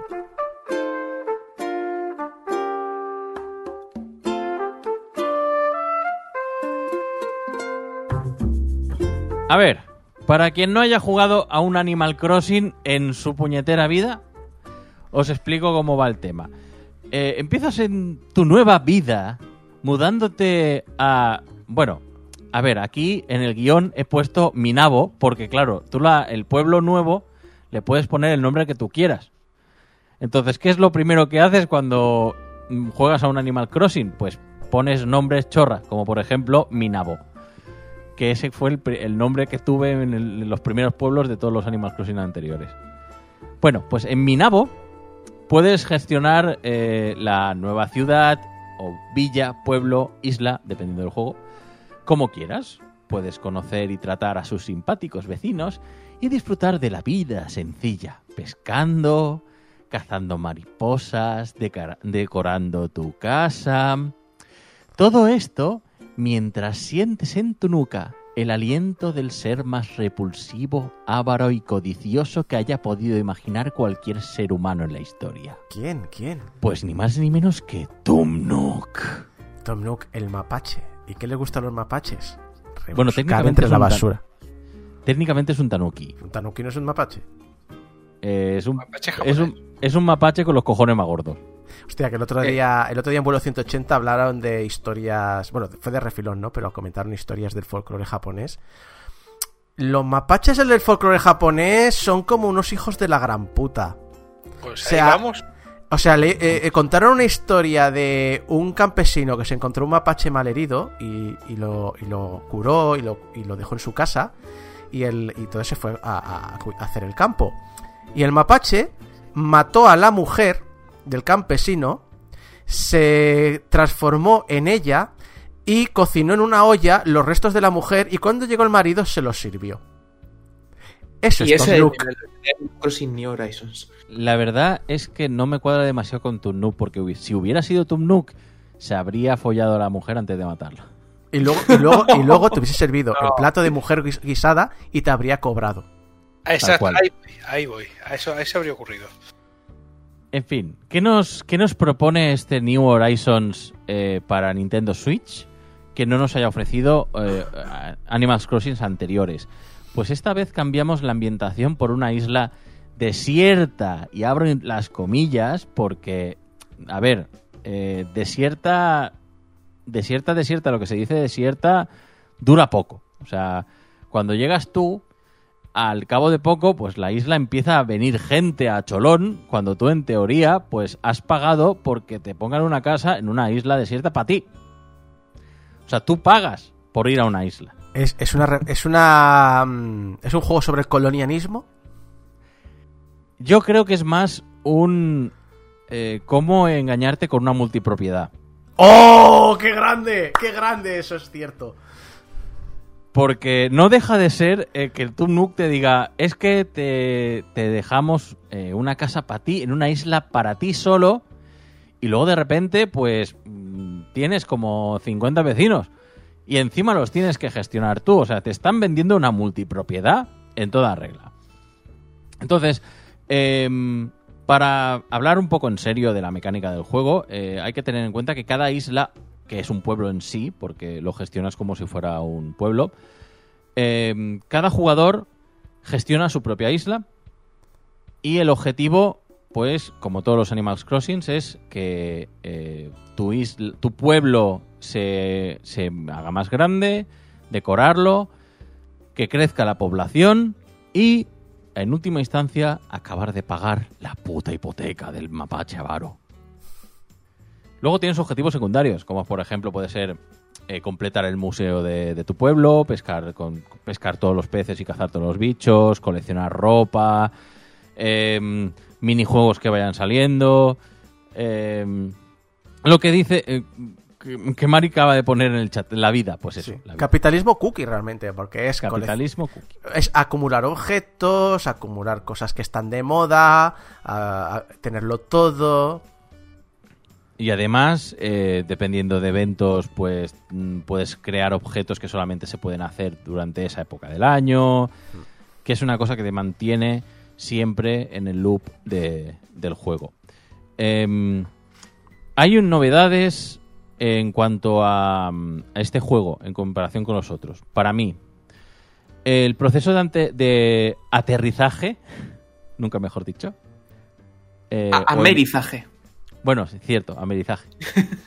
El amerizaje o entrada en el juego está más adaptado a jugadores eh, eh, a jugadores novatos. Yo personalmente he encontrado este Animal Crossing más fácil de entrar que no ediciones anteriores. No sé si Javi estará de acuerdo conmigo en esta afirmación. No, bastante de acuerdo, porque han, diseñ- han diseñado un proceso de entrada en el juego. Está diseñado. En los otros, en el momento que tenías la casa y, y un tío en el pueblo, oye, tira para adelante. En, en el último de 3DS, como mucho, desbloquearías algunas casas más adelante en, el, en una zona externa del pueblo, pero ya está. Mm. Y- Pero es que además no solamente tiene recados, tiene recados continuos Sí. para que sepas que tienes que hacer lo siguiente. no, no solamente han, han desarrollado y diseñado este proceso de, de onboarding, sino que además eh, es que han diseñado para que la primera semana de juego realmente enganche. O sea, mm, eh, te salen peces más difíciles de conseguir. eh, está todo preparado, o al menos es la sensación que tuve yo, para mm, que te salgan mejor las cosas durante las primeras semanas de juego, sobre todo los primeros días. Sí, sobre todo yo creo que está dirigido. Tienes siempre cosas que hacer y el Sí. día siguiente sabe que tienes acciones, que las terminas y hasta el día siguiente no vas a ver los resultados. Y cuando Mm. veas los resultados, automáticamente te la enlaza con otra cosa que tienes que hacer. Y eso no se acaba hasta que llega el perrete al pueblo. Sí, básicamente. Entonces, eh, a esto se le junta el hecho, o sea, son varios factores. Primero, en, al contrario que en ediciones anteriores, aquí hay como una... mm, Por un lado tienes una serie de objetivos diarios, que sería eh, preguntarle a tu noob lo que tienes que hacer, que básicamente te va dando una serie de misiones guiadas, que es, mm, eh, haz esto después, pues, después de lo siguiente, es muy lineal, pero es que además tienes como un sistema de logros que se han implementado por primera vez que te dan puntos, que son las millas. Entonces, esta serie de logros, eh, por sí, de por sí, mm, te dan excusas para seguir jugando. No deja de ser un, vale, eh, las millas te sirven para poder ir a una isla desierta a la que poder farmear para conseguir recursos y demás. Pero mientras tú consigues esas millas para poder comprarte el billete, no dejas de hacer cosas en el pueblo. Entonces, pues, por ejemplo, para conseguir millas, pues tienes que plantar eh, un árbol o eh, cinco flores o hablar con tres vecinos. O sea, son no dejan de ser pequeñas acciones que lo que hacen es que te mantengas dentro del juego. Aparte, los objetivos para mí los considero que han sido más asequibles para que, en otros juegos, porque yo por ejemplo en el en Animal Crossing anteriores me costaba pero la vida pagar una hipoteca. Y eh, este para mí ha sido el primer Animal Crossing en el que me he podido llegar al final del juego, o sea, de pagar todas las todas las hipotecas y poder ver los créditos. De todas maneras, los créditos siempre los ha dado Totaqueque. Es decir, Totaqueque, en el momento que podías ver un concierto suyo o verlo actuando, te saltaban los créditos. Pero en cuanto a facilidad, es que la casa es más, eh, entre comillas, eh, se hace antes. En los anteriores, las habitaciones se ampliaban también. Cada habitación tenía tres ampliaciones. Estabas pagando hasta la muerte. Y aquí a mí me sorprendió también. Fue como llegar y decir, ah, ya está, ya no tengo que pagar más casa. Esto no me pasa habitualmente. Ya es- está simplificado, pero a, a la vez te da esta sensación, al menos creo yo, te da la sensación esta de, de poderlo conseguir de forma fácil y, y ver resultados antes, que yo creo que es lo que buscaba Nintendo. También es verdad que yo creo que este es el Animal Crossing que más eh, ha bueno, no ha presionado, pero más te ha invitado a utilizar eh, la comunicación en línea, el poder eh, utilizar el comercio de otras islas con otros jugadores, lo de los nabos que sé que vas a hablar ahora. Mm. Yo creo que eso también influye en- bastante para el tema de la economía y el tema de cómo te gestionas tú el dinero y las ganancias de tu isla. Me, me parece curioso que digas lo de la comunicación online porque eso es un tema que voy a tocar luego porque me parece bastante importante. Una gran novedad que tiene y que no tienen los anteriores es, es todo el tema de modificar de la, del pueblo de la isla. En los anteriores, ahí están las casas de los vecinos, ahí está todo. Pagar una farola era un pastizal. Pero un pastizal, no, no tenías para hacer, no tenías para hacer nada. El pueblo era para que tú lo visitaras. El tema de terraformarlo y el tema de poder simplemente soltar un objeto que puedes tener en la casa, soltarlo en la calle y que se y que aparezca ahí, eso no estaba en los anteriores. La- la- el nivel de modificación que tiene el juego está multiplicado por mil comparado a los anteriores. Correcto, y además eso es una cosa que se potencia y que se y que precisamente lo han hecho más más asequible para que la gente se dedique a, dedicar y lo de terraformar.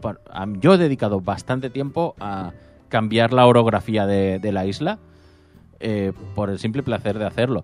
Otra cosa que han añadido, bueno, añadido, eh, aquí matices, porque esto Javi ya lo ha comentado en otras eh, en otros programas de Game Over, Pero el tema de los eventos periódicos. O sea, ahora mismo hay menos contenido en New Horizons que en otros juegos de Animal Crossing. En cuanto a visitas, sí. ¿Por qué? Porque lo han ido metiendo a cuentagotas eh, como eventos periódicos como Live Ops. Eh, que es una forma. Que esto, Javi, lo has explicado ya muchas veces, eh, pero te robo la idea porque me gusta. El, el hecho de que evitar que la gente cambie la hora del juego para mm, cargarse la sorpresa y mantener el juego vivo lo máximo posible. Es una idea que personalmente, al igual que Javi ha dicho, eh, me parece muy buen, muy buen movimiento por parte de Nintendo.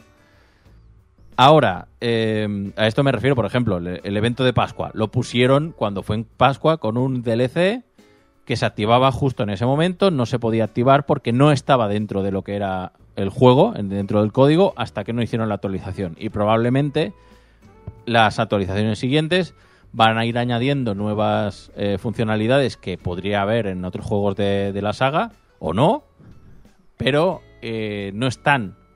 Así que la gente no las puede buscar.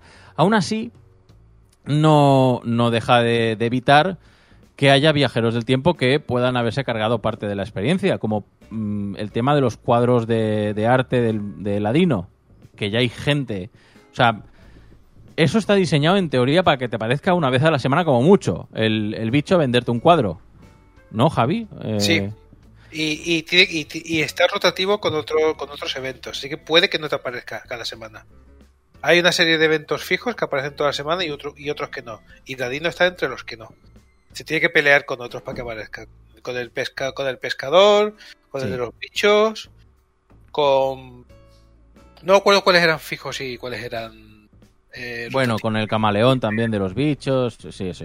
Pero, mm, pero es eso, aún así ha habido gente que ha sido capaz de viajar en el tiempo y cargarse la experiencia. Yo personalmente, a ver, hay, hay dos formas de ver esto. Está la forma de deja a los, a los chavales que camelen, como diría el Fari. O eh, otra que yo personalmente, mm, si hubiera sido Nintendo lo habría hecho, es capar el tema de viajar por el tiempo. Porque además, en otros juegos de la franquicia, el que tú tocaras el reloj te penalizaba de alguna manera. Te penalizaba ensuciándote la isla o eh, teniendo problemas con el topo del reseteo, Había un personaje dedicado a eso. que había un personaje dedicado a darte por culo por eso. Echaba la bronca. Eh, pero en este juego no. En este juego, de hecho, ya se ha hecho la prueba y hay vídeos en YouTube que te lo demuestran que si tú cambias el reloj, no pasa prácticamente nada más que el que estés despeinado y que los eh, vecinos te, mm, te hablen como si no te hubieran visto en un tiempo. Pero aparte de eso, no te penaliza. Y mira, bueno, está enseñando en la webcam que no la podemos ver, pero bueno, eh, el reseteo. Es que era un bicho que a mí me, a mí me, me- me daba ternura y además es el mejor eh, buddy que tienes en el Smash Bros. Fíjate que curiosamente, eh, una de las cosas, claro, cuando eh, como ya los sistemas de guardado y tal eh, de la Switch no son como los de las antiguas consolas y ya no hay problemas tan- tantos problemas en tanto en cuanto hay corrupción de datos y tal, la figura del reseteado ya no tenía tanto valor y de hecho en el juego aparece nada más en un mensaje de error, ya no aparece como, como personaje propio. Pero yo lo que venía a decir aquí es que precisamente creo que con esta entrega de Animal Crossing, Nintendo ha hecho lo correcto con el tema de no penalizar a los viajeros del tiempo. A mí es algo que no me gusta, y yo no lo he hecho en mi partida de Animal Crossing, no me apetece viajar en el tiempo. Pero a raíz de lo que comentábamos de, de la noticia de, de la señora mayor que está jugando al Skyrim, dejemos a la gente que juega como quiera. Hay gente que coge el Animal Crossing y dice, tío, mi objetivo es tener lo antes posible la isla más llamativa de todo el mundo. Entonces coge, se viaja en el tiempo, eh, además que es un mecanismo costoso, o sea, no es tan sencillo como adelantar el reloj y ya está, tienes que hacerlo un montón de veces, tal, eh, entrar y salir del juego, tal, no sé, no sé cuántas. Y hay gente que no, hay gente que dice, bueno, yo me lo quiero tomar con calma, es un juego para relajarme, me voy a tirar las cinco primeras semanas solo pescando y recolectando objetos. Son dos formas de jugar al mismo juego y cada cual lo disfruta a su manera. Entiendo que es jodido que hay veces que tú, por ejemplo, te pases por Twitter y digas, ostras, es que mi isla en comparación con la que tiene esta persona que ha estado todo el día dándole viajando en el tiempo, ahora la tiene que parece ser una metrópolis, pues no es lo mismo. Pero a mí me da igual. no es algo que a mí me penalice tanto en cuanto me da la- la- la- la persona que haya bajado en el tiempo tiene una ventaja injusta, no, pues tiene la isla más bonita, menos bonita, pero mi experiencia de juego ha sido completamente inafectada por el hecho de que hay un montón de gente que le dé por viajar en el tiempo. un, un detallito, creo que en Animal Crossing pasa que Animal Crossing no se ve muy afectado por el tema spoilers, ya que no es un argumento que te vaya a tener un giro. Es más un juego de coleccionables y lo único que te puede afectar es decir, pues los ha conseguido antes que yo. Pero lo que ocurre es que yo me, me posiciono como si fuera Nintendo, ¿vale? A mí igual, a mí me da igual que la gente lo juegue como quiera, pues evidentemente, juegalo como queráis, no hay problema. Pero desde la posición de Nintendo es, y ahora hablará Tony más del tema de las redes sociales, porque es un tema muy importante que no estaba presente en el anterior Animal Crossing cuando se lanzó, y, no y una de las razones también por la que el juego ha explotado. Eh, la Nintendo lo que no le interesa es que vean como la gente eh, se desanima. La, gente ve a otra gente haciendo virguerías y hay mucha gente que, que ve los tweets y ve los mensajes de, Buah, esto, yo no sé lo que, yo estoy haciendo algo mal, porque además ni siquiera son conscientes de lo que están haciendo los otros. Yo estoy haciendo algo mal porque mira lo que tiene la gente, mira qué habitaciones tiene, mira qué pueblos tiene, mira qué ropa tiene, mira qué todo tiene y yo tengo cuatro mierdas. Y, y ya no puedo hacer nada más por hoy porque ya no puedo hacer nada más por hoy. Y eso es lo que Nintendo ha parcheado un poco con el tema de sacar por etapas el juego. Pero eso siempre ha estado ahí. O sea, siempre habrá una persona que le podrá dedicar muchísimas más horas que tú al juego, incluso sin, sin viajar en el tiempo. Que le podrá dedicar muchísimas más horas en el juego, que estará mejor conectado con comunidades que se puede intercambiar mejor objetos, que sepa de gente o participe en foros que tengan todas las recetas, con lo cual se pueden hacer eh, todos los eh, muebles y tal que, que le vengan, mientras que tú pues puedes dedicar las horas que te quedan después del trabajo y quizás pues no, no te dedicas a ir por foros, tal, te dedicas tú mismo a descubrir las recetas y avanzas a un ritmo más lento. Incluso sin viajar en el tiempo, la gente se puede desanimar. Sí, pero me posiciono como, te digo, como, me posiciono como si fuera la empresa. Es las redes y el boom que ha pegado el juego por culpa de cómo se ha viralizado no estaba antes. No existía Sí. antes. Y la Ah, cantidad de cosas que podías hacer es que no estaba antes. No estaba antes. A ver, el por- tema de eh, lo que dice Javi tiene razón en tema de la comunidad no era tan extensa. O sea, el- eh, hay que decir que el juego ante- el anterior New Leaf eh, salió en 2013. Sí que es verdad que en esa época ya existía Twitter, ya existía Facebook y de hecho yo recuerdo que gracias a las funcionalidades social de, de la 3DS eh, durante esa época yo pude poner capturas del juego en, en Twitter, pero no era tan llamativo. O sea, o fácil.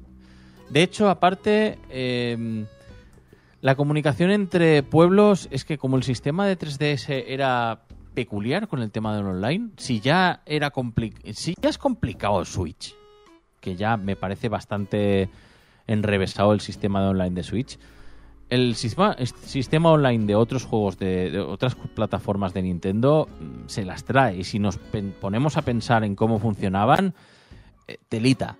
Entonces, eh, sí que es verdad que había comunidades, pero eran marginales en comparación con lo que ha explotado ahora. Y recordad hasta qué punto ha explotado cuando el juego actual ha vendido lo, en una semana lo mismo que vendió el anterior en toda su vida. Pero de todas maneras, aquí sí que es verdad que hay que factorizar también el hecho de que eh, en anteriores entregas estaba en una consola que no permitía compartir media mucho con tanta facilidad como lo permite ahora Switch, que sí que está construida dentro de lo que viene siendo el ámbito de Internet y las redes sociales. Y eh, esto, esto es un melón súper grande que quizás habría que mirarlo con más detenimiento, pero eh, la situación actual eh, de confinamiento, la situación actual social, económica, ha contribuido bastante a que el juego reviente. De hecho, creo recordar, creo que fue Nanaid Marta Trivi que analizó el juego contextualizándolo en, dentro de lo que viene siendo Animal Crossing en época de, de pandemia. Eh, ha tenido muchísimo que ver el hecho de que se ha, ha salido un juego relacionado con escapar en, en hábitats paradisíacos justo precisamente en el momento en el que se nos obliga a todo el mundo a estar confinados en nuestras casas. Y eso ha tenido mucho, mucho, mucho, mucho que ver con que el juego explote de la manera que lo ha hecho. Y no solo por el que es un juego que que te permite escapar a sitios paradisíacos, porque yo iba a comentar esto mismo, ¿no? Que parte de la ventaja que han tenido, que sin comerlo ni beberlo, han estrenado cuando empezaba la pandemia. Y, y eso que se han llevado para casa. Es que además es un juego social, con lo cual eh, yo estaba en ese juego y yo no podía quedar con mis amigos fuera, pero con mis amigos podía compartir toda esta experiencia, quedar con mis amigos en el juego, de esto, lo otro, y, y hacer una serie de cosas que la gente echaba de menos, pues el salir, irse a la fiesta, no sé qué, todo eso me lo puedo ir montando en el Animal Crossing.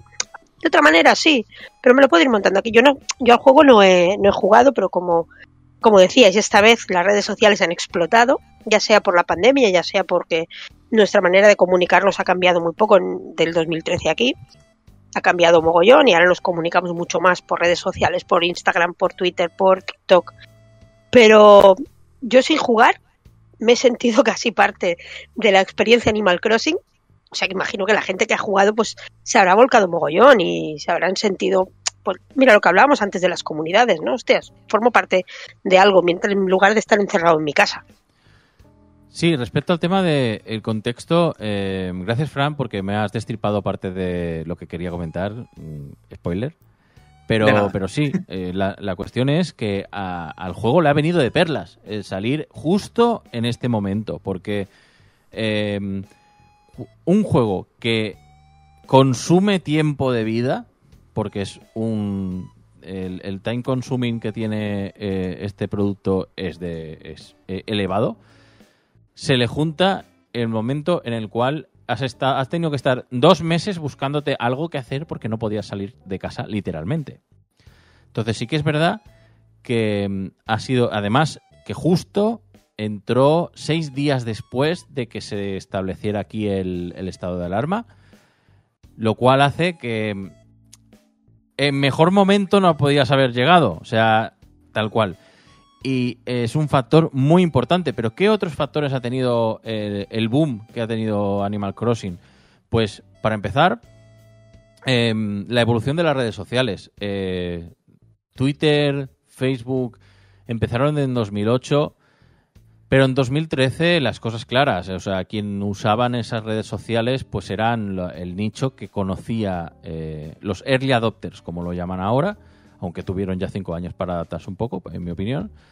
Ahora es el momento en el que las redes sociales están ya muy constituidas dentro de- del consumo eh, de masa como medio de comunicación y mm, junto a la explosión de los, de los memes, eh, porque eso sí que habría no solamente el contexto del COVID, sino la influencia que han tenido la creación de memes para atraer a gente al juego. Eso es un tema que a mí me interesaría mucho también analizar. No va a ser hoy, porque nos podríamos tirar horas con ese tema, pero eh, hablando muy en serio, sería muy interesante.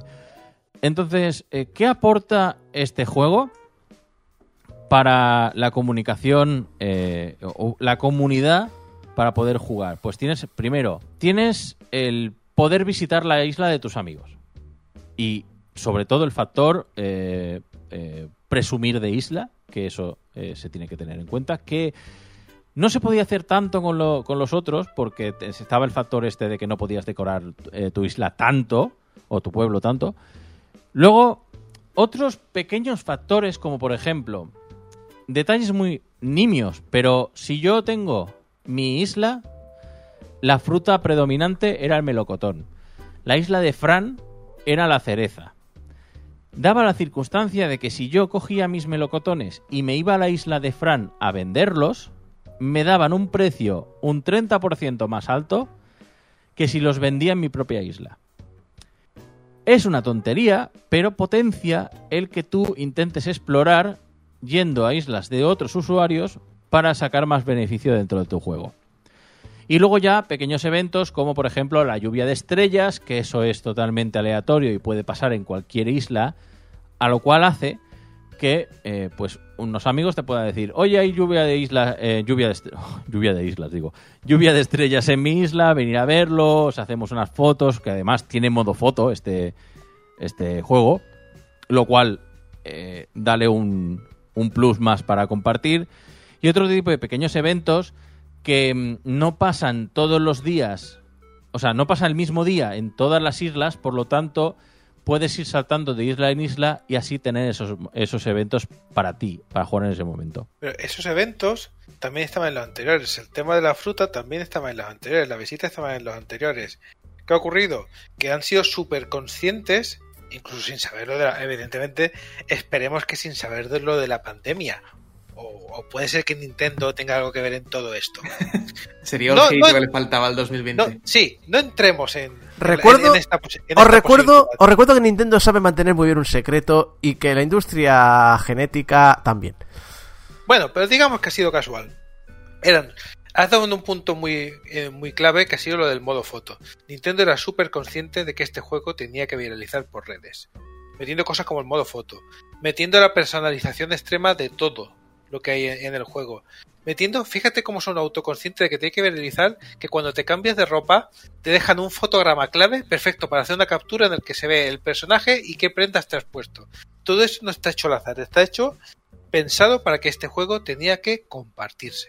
La clave Eh, de este eh. juego compartido con las anteriores es compartir. El hecho de que puedas compartir tus propios diseños cuando haces prendas, Todo, con todo un esto- código BIDI. Sí, sí, todo esto es lo que, lo, lo que, evidentemente, el COVID ha multiplicado lo que ya iba a ser grande, porque el juego iba a, ven- iba a vender más que los anteriores. Pero ya estaba pensado para eso, para que la viraliza los elementos para que se viralizara ya estaban pensados de antemano. Solo que lo- les ha pillado en, en la ola, arriba, en la arriba de la ola. Exacto. Pero es que además, aparte de los efectos esperados, porque esto no deja de ser eh, cosas que se quería, o sea, Nintendo sabía que iba a viralizar con el juego, lo buscaba, pero ha habido luego efectos inesperados, o al menos no tan esperados para Nintendo, como tráfico de objetos mediante plataformas para ello. Y estoy hablando de Nukazon. O sea, la página que un usuario montó a lo Amazon para eh, dar la oportunidad a gente de vender objetos que tenía en sus islas a otros jugadores. O tráfico de vecinos. Que eso ya me parece una cosa eh, que, que ya se roza un poco lo surrealista. En plan de, tengo un vecino que a mí no me gusta, pero a Fran le gustaría tenerlo. Entonces nos coordinamos para yo echarlo de mi isla y que Fran lo adopte a la suya. Eh, y cosas de estas que luego voy a seguir porque luego está el tema de los putos nabos. A mí me pareció brillante el tío, el, el jugador chino que consiguió utilizar los sistemas para poner eh, dos bidis de, de sistemas de pago en China para vender sus propios objetos por dinero real. Pero todo integrado dentro del juego, porque el- los bidis aparecían dentro del juego y tú con el móvil simplemente enfocabas y le podías pagar el dinero como pago a lo que, al objeto que te estaba vendiendo dentro del título. Eso es Sí, sí, es. ha- Han montado cosas muy locas, pero de, de cobrarte dinero para entrar en tu isla a vender nabos, es que es todo muy loco. Porque ahora vamos a pasar al, punto clave. El punto clave que mm, bebe un poco de todo lo que hemos hablado anterior y es el claro ejemplo de cómo ha explotado esto y ha explotado de una manera que mm, a veces, o sea, Nintendo lo esperaba, pero a veces se les ha ido un poco de la mano y el tema del COVID también puede haber ayudado. Y es los putos nabos. ¿Qué es el sistema de los putos nabos? Em, lo hemos dicho, ya hemos hablado bastante de aquí, pero bueno, os lo resumo. Em, en todos los Animal Crossing, y en este no es excepción, hay un pequeño minijuego que consiste en eh, el domingo eh, una puerca viene el sucio Perdón. capitalismo. Sí, una, eh, una puerca, porque es literalmente una, una jabalina, em, te, ven- te vende nabos en tu pueblo. Entonces estos nabos no se pueden comer, no se pueden consumir y el Sí que se pueden domingo comer, ¿eh? sí- ¿Se pueden comer? Sí, sí, sí, sí. Al igual que una fruta, lo que pasa es que no tiene sentido porque pa- estás pagando más que por una fruta. Bueno, es como el que, una fruta. es el, como el, el que como el que bebe o bebe o come una tarta con, con oro. Sí, sí. O si te sale, o si te sale mal el negocio, te los comes. Sí, bueno. Te los comes Pero- todos. Pero el caso es que el domingo siguiente se pudren. O sea, no te duran eh, durante una semana. Entonces, la gracia que tienen es que durante el resto de la semana eh, se- el precio de venta de esos nabos fluctúa, como en la bolsa. Entonces, la gracia es conseguir el mayor beneficio de la venta de esos nabos y haberlos comprado de la forma más barata. Vamos, es eh, la puta especulación de toda la vida, ¿vale? Entonces, que no hay nada nuevo, porque en este Animal Crossing el sistema es exactamente idéntico al resto de juegos. Pero Han, que- han añadido dos precios al día. Eso sí Bueno. es eh, una pequeña variante. Pero ¿qué ha cambiado para que ahora tenga más relevancia esta, esta funcionalidad? Pues el ambiente. El ambiente y el contexto en el que, se ha des- en el que ha pa- aparecido el juego. Porque ahora eh, hay grupos de Twitter, de Reddit, privados por WhatsApp, eh, gente por... Mira, en el propio Discord de Game Over, un canal dedicado a, a comunicar al resto de jugadores a cuánto están los nabos en tu isla. Tanto el domingo para comprar como el resto de la semana para vender. Y otra cosa muy importante, y esta no se, bueno, no creo que se la esperase Nintendo de ninguna de las maneras. Eh, al poco de salir el juego, el sistema de que calcula las fluctuaciones de los precios fue eh, fue averiguado mediante ingeniería inversa. Y salieron herramientas que ayudaban a predecir el precio de los nabos, lo cual le dio una capa más de complejidad al sistema para que la gente pudiera dedicarse única y exclusivamente a sacar millones con el tema de los nabos. Bueno, eh, esto ha estado antes. Había gente que en los juegos anteriores también se ha puesto a, a, a revisar cómo funciona, cómo calcula el tema de los nabos. Lo que ocurría era eso, que compartías con muy poca gente. Entonces, prácticamente cuando comprabas nabos un domingo era para jugártelo en tu pueblo y decir, bueno, a ver qué me encuentro. Pero ahora tienes eso, ahora tienes que en todas partes, cada día, tienes los, te levantas por la mañana, abres Twitter, abres Nabo Cerrada, que es nuestro canal de, de, de Nabos en el Discord, y, ves lo que, lo que tiene la gente. Aparte de encima utilizar la aplicación, que eso sí, yo, yo he podido mirar sobre cómo iba el tema de la fluctuación, pero nadie había hecho hasta ahora varias aplicaciones para tener la gráfica de cómo va a salirte esta semana eh, la venta de los nabos. Es absurdo. Y es que además, eh, bueno, dos cosas. La primera de todas es, eh, eh, creo que lo comentamos en un Game Over de charleta, pero ya no es yo compro los nabos y los vendo al mejor precio, sino que yo compro los nabos y me tengo que asegurar de que los compro al menor precio posible porque sé dónde está el mínimo y sé dónde está el máximo a la hora de comprarlos y al mismo tiempo los tengo que vender no para obtener beneficios, para tener el mayorísimo beneficio posible. O sea, O sea, ya no es yo los he comprado a 90 y los tengo que vender a 91. No, no, no. Tengo que venderlos a 500 o a 600 si consigo que haya alguien de internet que le salga a 600. Os habéis obsesionado es como, como los fans del fútbol, ¿eh? bueno, Sí, porque yo recuerdo que esto lo hablamos la semana pasada, Tony, contigo, la semana pasada hace dos, que te quejaste de que los vendías a 140, digo, pues 140 es un 40% de beneficio. Es decir, y tú te he enfadado porque no estabas vendiéndolos a 400. Pero, Pero es porque eh, el otro día, por ejemplo, eh, yo ya lo he dejado. O sea, yo ya. eh, cuando llegué al punto de. He conseguido más o menos. Porque a mí, por ejemplo, el, el tema de decorar no me gusta. Entonces, esa, esa parte de, de sim de- del juego, a mí la verdad es que no me atrae. Entonces, en el momento en el que conseguí como 10 millones de vallas y ya no, no, le no encontré nada más a que dedicarle al juego y haber, haber estado jugando sin parar durante 60 días, que eso también, Pues hay que tenerlo ayuda. en cuenta, eh, decidí dejarlo. Pese a haber dejado el juego, pues mm, tengo, tengo amistades que me siguen diciendo, pues eh, mira, he encontrado y eh, nabos a este precio. Y eh, una amiga me dijo, tengo un colega que tiene los nabos a 250 y tantas vallas, que no está mal. Claro, es que mi respuesta inmediata fue, si no es entre 500 y 600, ni me molesto. ¡Ay! ¡Ay! Ay, ay, ¡Ay, ay, qué liberal no, te has vuelto! ahí estamos de acuerdo. Claro, ten en cuenta que para venderlos a ese precio o para venderlos a 500 o 600, el mecanismo que tienes que seguir es el mismo. Es coger, abrir eh, tu, bueno, abrir tu isla, ir al, al aeropuerto de tu isla, al aeródromo de tu isla, volar a la isla de otra persona y venderlos en su tienda. Si el mecanismo que tienes que hacer es exactamente lo mismo, coño, pues siempre vas a buscar el mejor precio, obviamente. Pero ¿sabéis esa actitud de... Mirad, yo por menos de 100.000 euros no me, no me levanto de la cama esta mañana. Eh, es, es despreciable.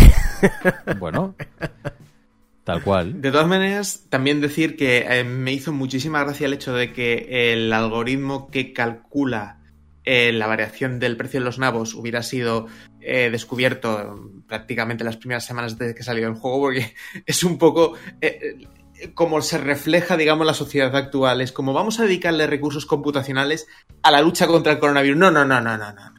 Primero, a saber el precio de los nabos. Ah, vale. Cuando, cuando eso está hecho, ya entonces ya miramos a ver el algoritmo de, de intentar descifrar el genoma del coronavirus. Pero luego hay, otra, hay otro mecanismo que ha pasado un poco desapercibido que descubrí recientemente y la verdad es que no conocía, o sea, ha sido completamente nuevo.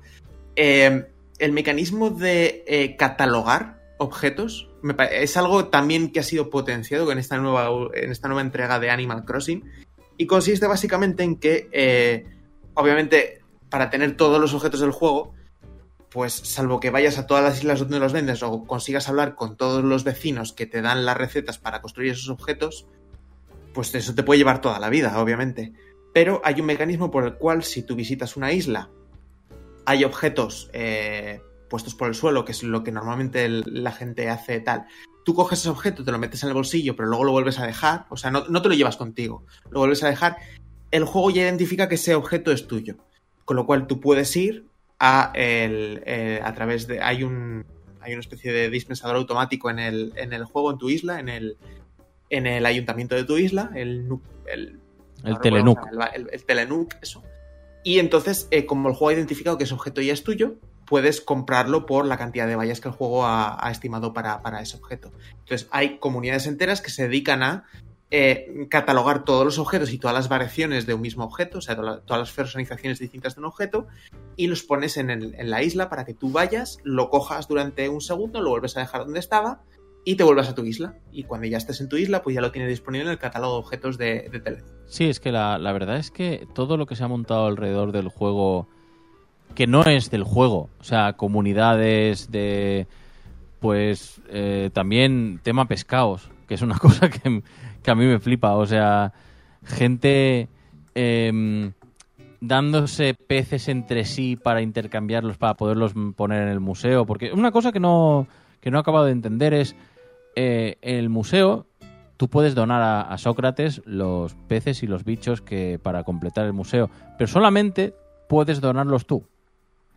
O sea, si yo quiero darle un pez que no tiene Fran, tengo que dárselo a Fran y Fran lo tiene que dar a Sócrates. O sea, El lo veo anterior- Sí, el- es una cosa que han cambiado. En el anterior podías tú hacer donaciones de tercer a, a otra, a, otra, a otro museo y quedaba reflejado de que lo habías hecho tú. Era algo que también era un poco bonito. Claro, y además aquí está la placa. Cuando ves tú el, el pez, ves quién lo ha donado.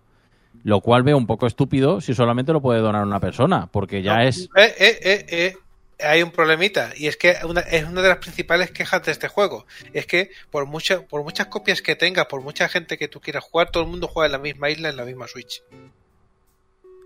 Lo que iba a decir también que es un esto puede ayudar a que en el futuro, es decir, de aquí a medio año, un año, cuando más o menos todos los eventos, hay, o sea, de un año entero de eventos, también ayuda de, bueno, ahora todas esas cosas que os faltaban por terminar, yo que sé, alguien quiere solo insectos o alguien quiere peces, eh, vuelve a dar un incentivo si lo activan para que, oye, vamos a darle una última vueltecita al juego y seguir jugando. Podría, claro, podría ayudar a eso. Eh, es posible que hayan sacado el, mínimo común y después vayan ampliando a partir de ahí. Hay gente que está sufriendo con el tema de compartir la, la isla. Que es una cosa que está que en principio pues, suena guay. Lo que pasa es que el segundo jugador, segundo, tercer, cuarto, los siguientes jugadores no tienen las mismas cosas que el primero. Y eso es una cosa que está feo. Deberían dejar la opción de tú puedes decir, oye, yo es que me quiero montar mi isla y mis cosas y tener la experiencia completa. No ser aquí un, un complemento que pasaba por aquí cuando a lo mejor también me he comprado el juego. Y también lo tengo en mi cuenta. Y aunque lo haya comprado en mi cuenta, da, da- da igual, porque eh, la isla que aparece es la misma. Aquí, pero aquí ya entramos en un factor que, que a mí me resulta curioso. Es decir, eh, ¿la Switch es una consola portátil o es una consola de sobremesa? Y en caso de considerarla... Es 50-50. Y en caso de considerarla más consola portátil o de sobremesa, ¿qué hacemos? Porque claro, una consola portátil, por regla general, está, está diseñada o está pensada inicialmente para el uso por una persona, por la, por la persona que tiene esa portátil. Claro, una sobremesa se puede compartir. De ahí que eh, se saquen los perfiles, bla, bla, bla. Claro, ahí ya empezamos que Animal Crossing, desde, desde que salió en 3DS y la versión de DS, es como un juego que sí que ha tenido versiones de sobremesa. No podrían. De hecho, nació en la 64. Em, pero se, enfoca, se ha enfocado mucho más al, a lo que son las portátiles de Nintendo. Con esto quiero decir, em, ¿hasta qué punto ha sido el planteamiento de un juego hecho por un equipo em, acostumbrado a trabajar en portátil, pensando como si la Switch fuera una portátil? Y no, darse cuenta o deliberadamente eh, obviar el hecho de que pueda haber gente compartiendo una misma consola. Porque se ha tenido que pensar. Se ha tenido que pensar porque los perfiles cargan de la misma isla y pueden jugar. Hay un multijugador local en juego. Pensarlo lo han tenido que pensar. Lo que pasa es que no han contado con que la experiencia debería ser igual para todos los jugadores. Segundo, porque son usuarios iguales. Ese es el problema. De todas maneras, es algo que. Bueno, puede que no, porque Nintendo a veces es como es y tienen la gente le manda quejas y se las puede pasar por el forro. Pero sí que es verdad que este juego está al menos pensado para irlo ampliando durante el primer año de vida, por lo menos.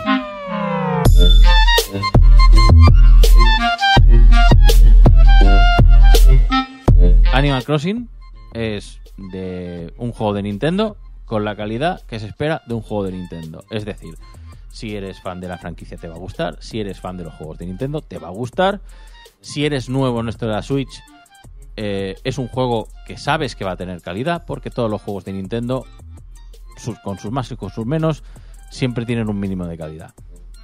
Eh, como he comentado antes, puede que esté ahora mismo un poco de falto de eventos y características vistas en otros Animal Crossing, pero se espera que se vayan ampliando durante el año mediante DLCs para mantener al jugador enganchado. Y esto es importante porque engancha. Es un juego que engancha y es un juego diseñado para mantenerte activo, que es posible y eso se agradece, que no requiere que juegues muchas horas al día, pero sí las suficientes como para estar jugando todos los días. Yo eh, soy de los que juegan media horita o una horita por las mañanas y posiblemente no lo toque más. Me ha sorprendido mirar el marcador y ver que juego a 150 horas. Joder. A eso me refiero. O sea, es un juego que no requiere estar mucho tiempo. De hecho, yo lo que hacía era, eh, me levantaba por la mañana, miraba el precio de los nabos, miraba las cosillas que tenía que hacer para sacar mis millas express y hasta la noche a lo mejor no lo tocaba para mirar otra vez los nabos y ya está. Y, concluir el juego. Entonces, lo dicho, media horita, pero media horita, media horita, media horita, media horita, patapam. Dos meses enganchado. Y eso son muchas medias horitas. Así que yo, por, por mi parte, diría que es un juego que por precio eh, en contratiempo invertido ha sido el juego que más a cuenta me ha salido este año. Así que la nota para mí es la siguiente.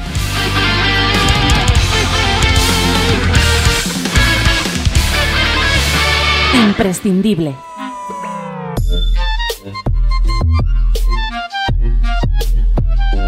Yeah. Tom Nook. Soy Tom Nook y así me muevo. Suelta esas vallas que, que parece nuevo yo. ¿Qué me dices que quieres ampliar tu casa? Hipoteca loco, eso es lo que pasa.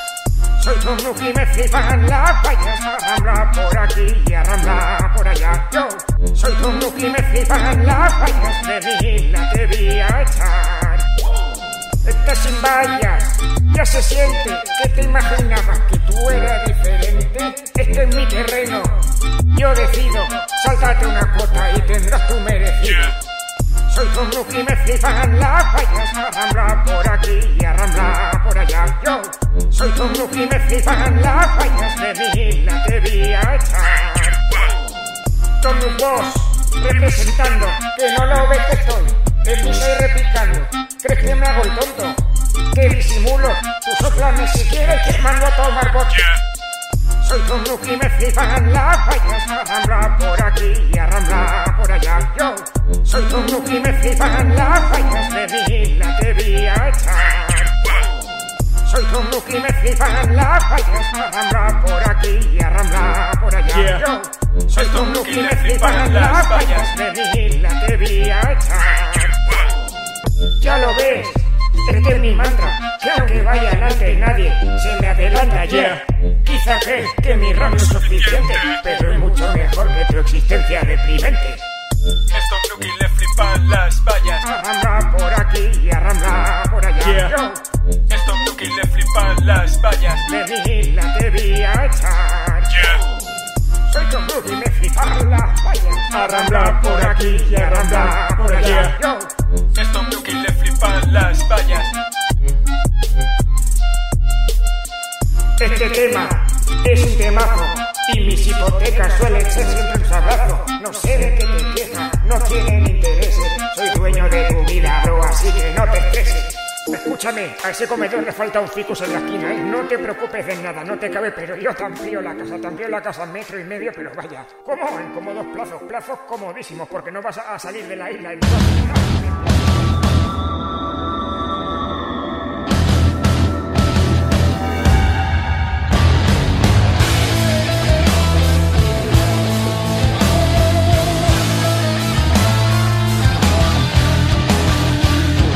volvemos con Hablando en Series, donde Alex Llopis vuelve a retomar Star Wars, el universo Star Wars, que, que madre mía, eh, pensábamos que se podía hacer rápido y no, ¿eh, Alex? Eh, em, el universo Star Wars es infinito. Hombre, es una gala es tamaño galaxia. Sí, un tamaño galaxia donde George Lucas solo se centraba en un- una puta familia, pero bueno. Universo, si nos importa. Espera, que era? Uni- es Mi, más mi, galaxia. mi, mi, es, más, galaxias. es más universo que Es- galaxia. Es la guerra de las galaxias. No. O sea, técnicamente lo que dice es en una galaxia muy lejana hace mucho Ya, tiempo. pero si es la guerra de las galaxias, Son varias galaxias en el universo, sí, sí. Sí, pero eso es una mala traducción. bueno, la guerra de las estrellas. Bueno, Esto retomemos... me recuerda, me, me recuerda el capítulo de Los Simpson que tradujeron Battlestar Galáctica como la batalla de las estrellas galácticas. Me, encanta. Es, es el problema de algunas traducciones en, en según qué épocas, que no tienes el contexto cultural de eso y lo traduces literalmente y ya está. Pero tú tienes un contexto bastante claro y que conoces muy bien, que es Star Wars. Sí, bueno, llevo desde... eh, casi desde que lo compró Disney, pero sobre todo en los últimos 4 o 5 años, full on a universo Star Wars. Lo único que me queda es leerme algunas de las novelas que tengo y comprarme más novelas y más cómics. El tema es que el dinero no da para tanto. Y no te has visto la, el Star Wars Resistencia. Tampoco, la tengo que mirar. Tú tampoco la has visto, tú estás mirando Clone Wars. Yo tú vas un pelín estoy- más atrás que yo. Estoy en Clone Wars. A mí no me, no me hagas spoilers. Ya ha terminado la última temporada de Clone Wars, el final de la serie, y los últimos cuatro episodios ocurren a la vez que el episodio 3. Ah, y en mi opinión es de lo mejor que se ha hecho de Star Wars. Podría ser en sí mismo una película, tiene una calidad de, animación brutal, se nota mucho el salto tecnológico ah, y de presupuesto que ha tenido Disney. Y también, ah, aunque la animación original aguantó muy bien el paso del tiempo, el diseño de los personajes se ha pulido un poco, sobre todo el uso de la luz es espectacular. Porque los modelos al final son más o menos lo mismo y las texturas tampoco cambian tanto. Pero el dar una iluminación un poco diferente, una, unos planos, una narrativa un poco más cinematográfica, que ya tiene una narrativa bastante cinematográfica, ha hecho que estos últimos cuatro capítulos tengan una calidad espectacular. Además, hay una batalla, sin entrar en detalles, de sables láser, que ha tenido motion capture de gente entrenada haciendo el combate. No ha sido animado tal cual, sino es- que se ha usado motion capture, que en la serie de momento no se había usado antes. Y se nota la diferencia en la calidad, sobre todo porque es una escena que donde ocurre es un espacio muy concreto, entonces gana mucho el hecho de que sea con motion capture. Pero bueno, no solo a nivel tecnológico, sino a nivel narrativo, creo que Filoni se nota mucho el salto que ha hecho en 10 años desde que empezó Clone Wars y se nota mucho que se está postulando como una de las figuras más importantes a nivel creativo dentro de Lucasfilms, es concretamente dentro de, de Star Wars. Al final Lucasfilms se supone, entre comillas, que tiene otras licencias. Se supone que habrá un Indiana Jones, pero de momento Lucasfilms es sinónimo de Star Wars. Ah, pero entrando en, después en detalle a las series, acabó Clone Wars y empieza Rebels, que es una, no- es una serie de animación nueva de Disney que creó cuando ya adquirió los derechos en el 2014, si no voy equivocado porque no me lo he apuntado. Ah, ambientada entre el episodio 3 y el episodio 4, unos 14 años después del episodio 3. O sea, no, no es algo rollo ha pasado hace dos días el ascenso del imperio, sino que ya llevan bastante tiempo con el imperio campando a sus anchas.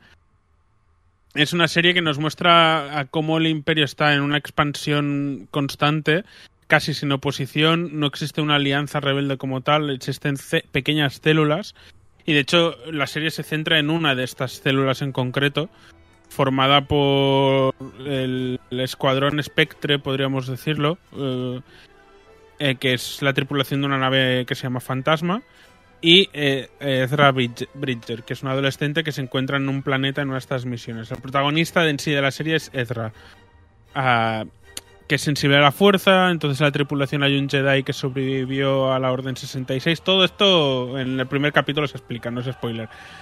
Ah, entonces, eh, por Ezra pierde a sus padres, está solo, se acaba, ah, lo ayudan a hacer misiones, él ayuda a los de la nave, entonces forman una tripulación y se dedican a vivir aventuras.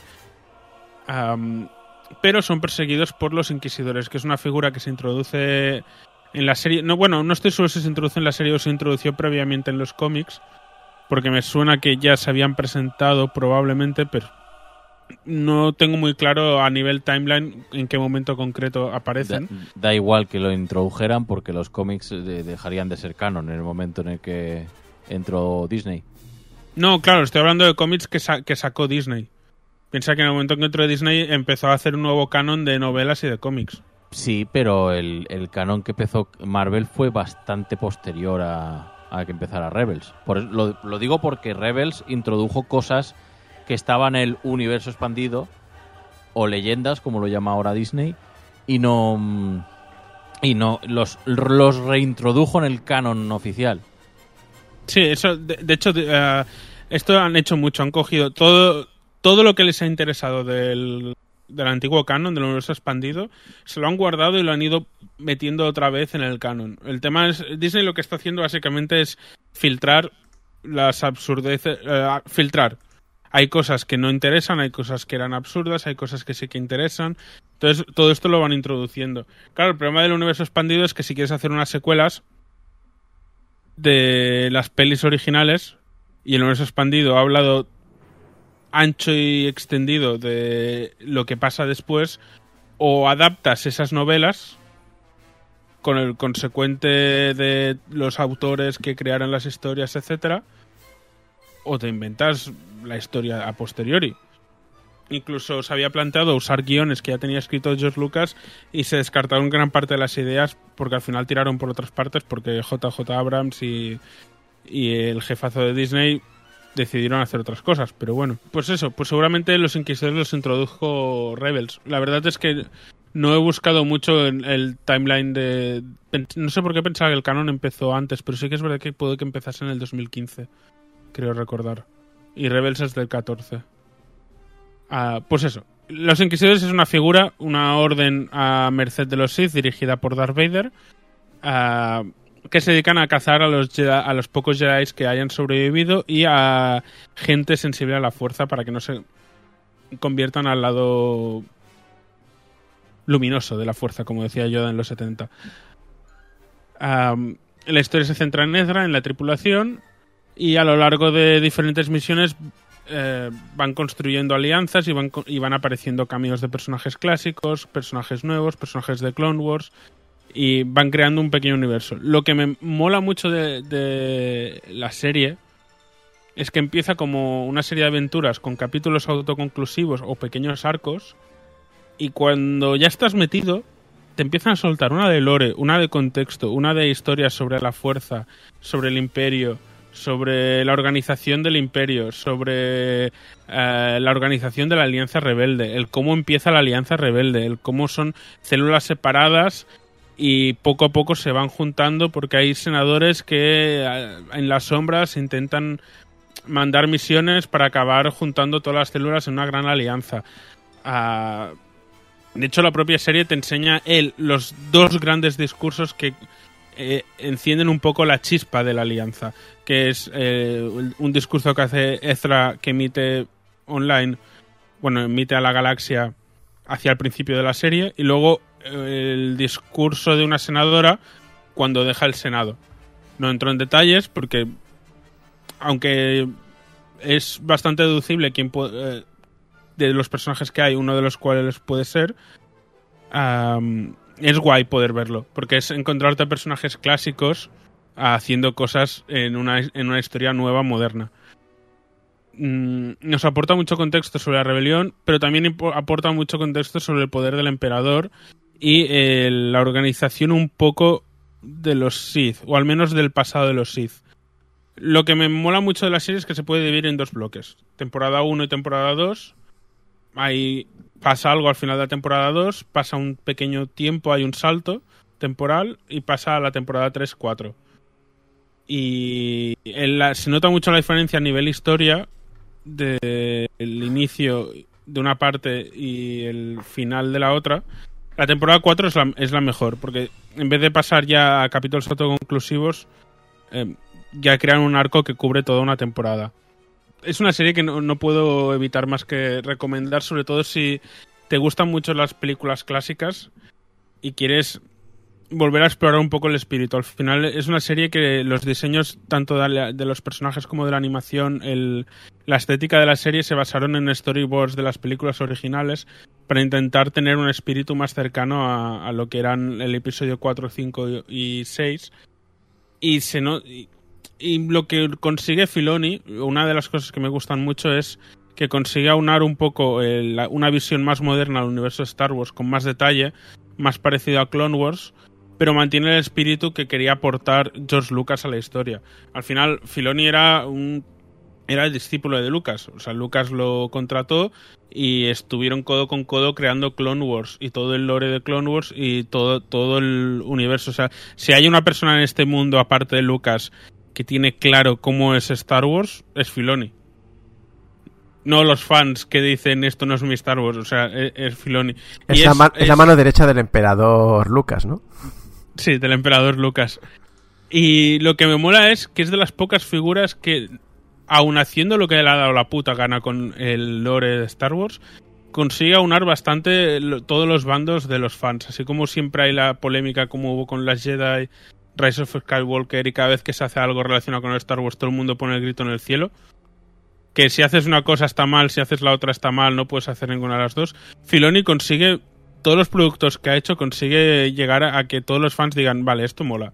Esto es Star Wars. Entonces, Pero, pero es porque lo hace bien. Y también porque Sí. ha tenido mucho ensayo en- y error. Porque las cosas claras.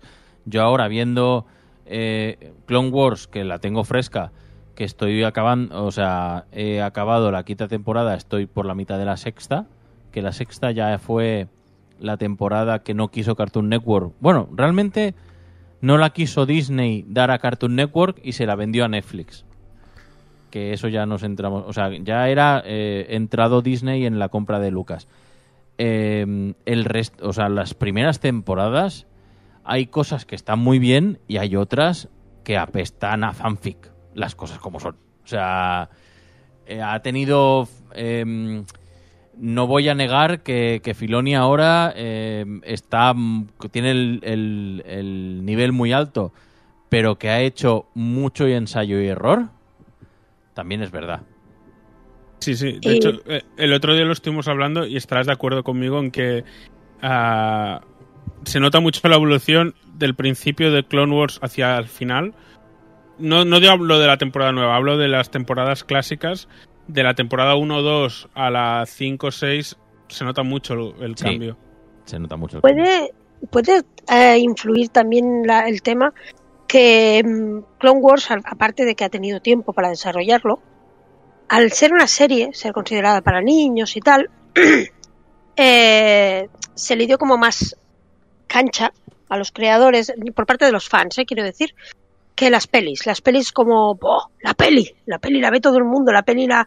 En cambio, lo otro se ha podido ir haciendo un chup chup tranquilo, cogerle el ritmo y una vez le he cogido el ritmo, cogido los personajes, sé a dónde lo quiero llevar, ¡pum! Exploto en este, en este universo expandido, que es lo que tú dices, eh, da unas historias nuevas, un contexto nuevo a, a las cosas, ¿no? Claro, la- una rebelión no se crea en dos días, ¿no? Pues cómo, cómo pudo crearse esta rebelión, que al final nos lleva un poco a, a Rogue One también y a, y a todo ese, y a todo ese mundillo.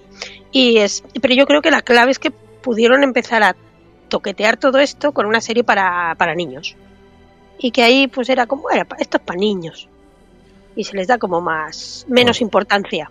Pues puede ser, puede ser que, re- que realmente como probablemente el, el fan tóxico de Star Wars no viera la serie porque mm, es para niños y esas cosas.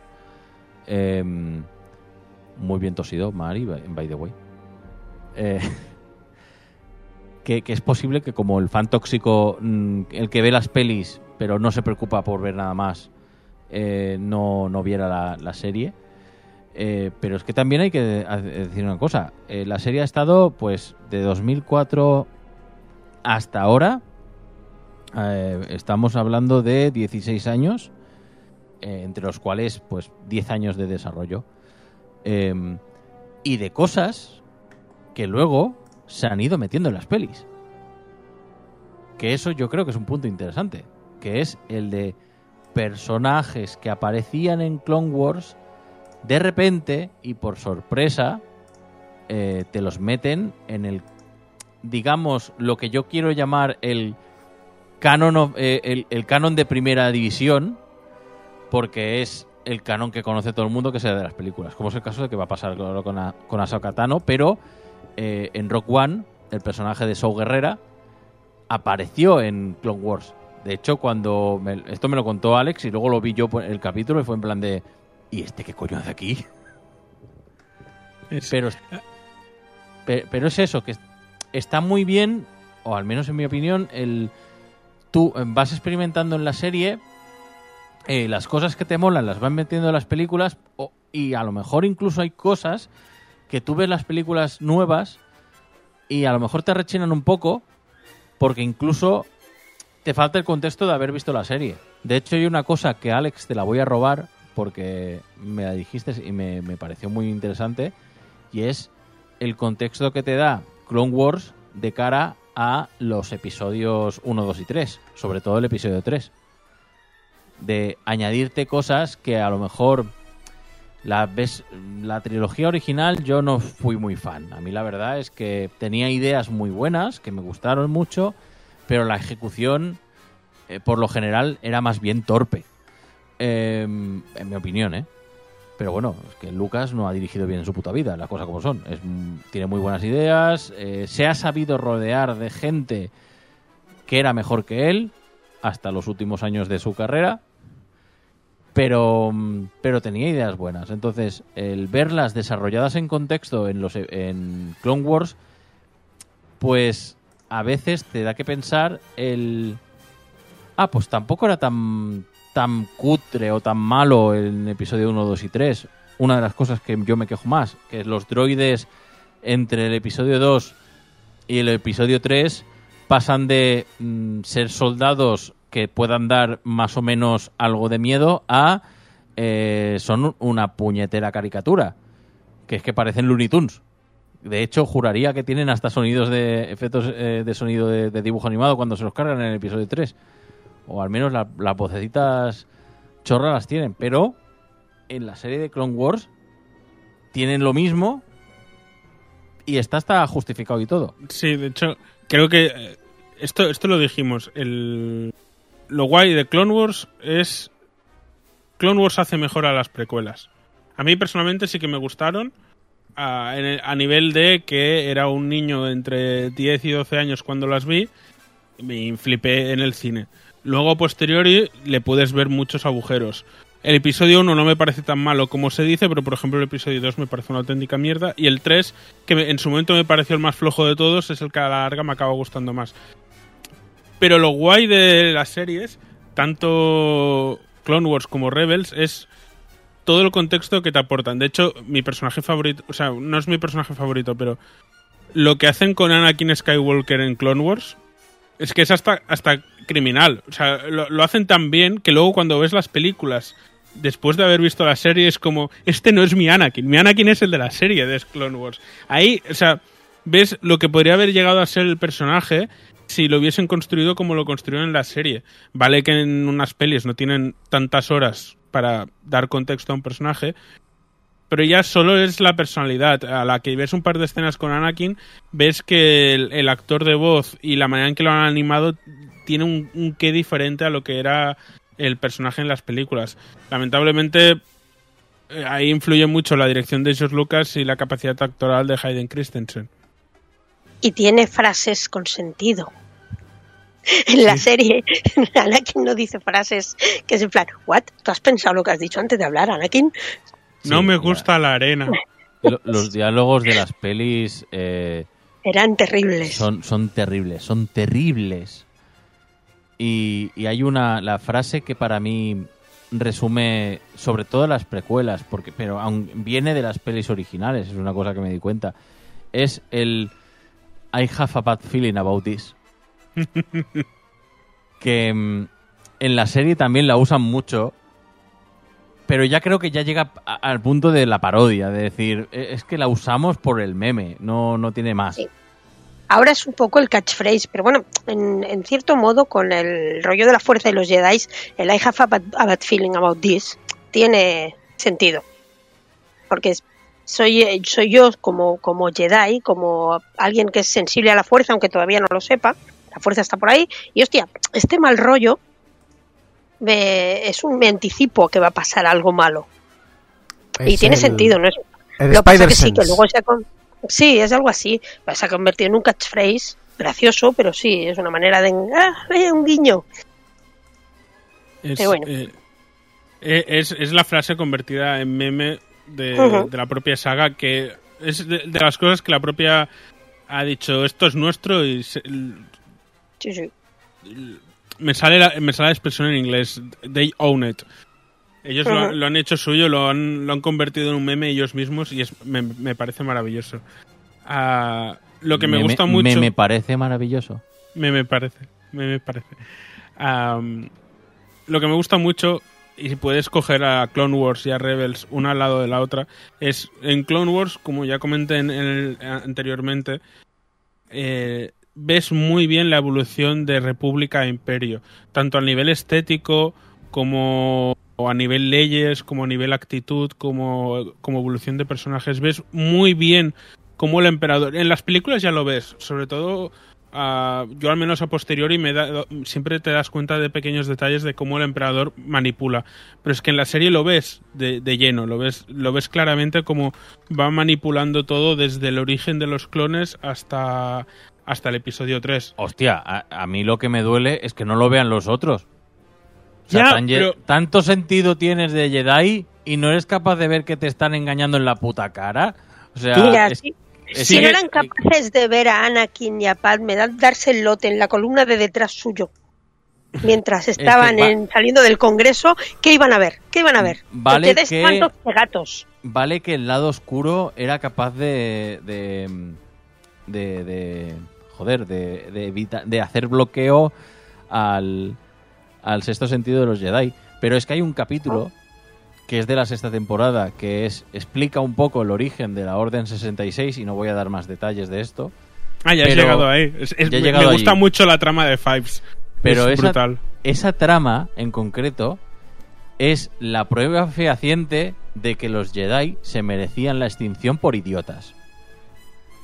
Por- porque era en plan de no sois capaces de ver que en la en vuestra puta cara os están mangoneando, pero ya no eh, mangonear en sentido de que os puedan eh, de que algo no lo veas claro, pero no tengas el sexto sentido porque el, lado oscuro eh, lo, está todo manipulando. No, no, es que en la puta cara te acaban de hacer un, un cambiazo o te están matando a alguien a dos metros de, de ti y no lo ves.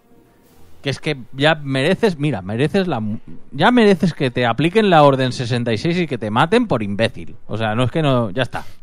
Pero es, es, la gracia. En Clone Wars, en la figura de Ahsoka Tano, está personalizado el cómo han de ser los Jedi y la propia Ahsoka. La evolución del personaje es.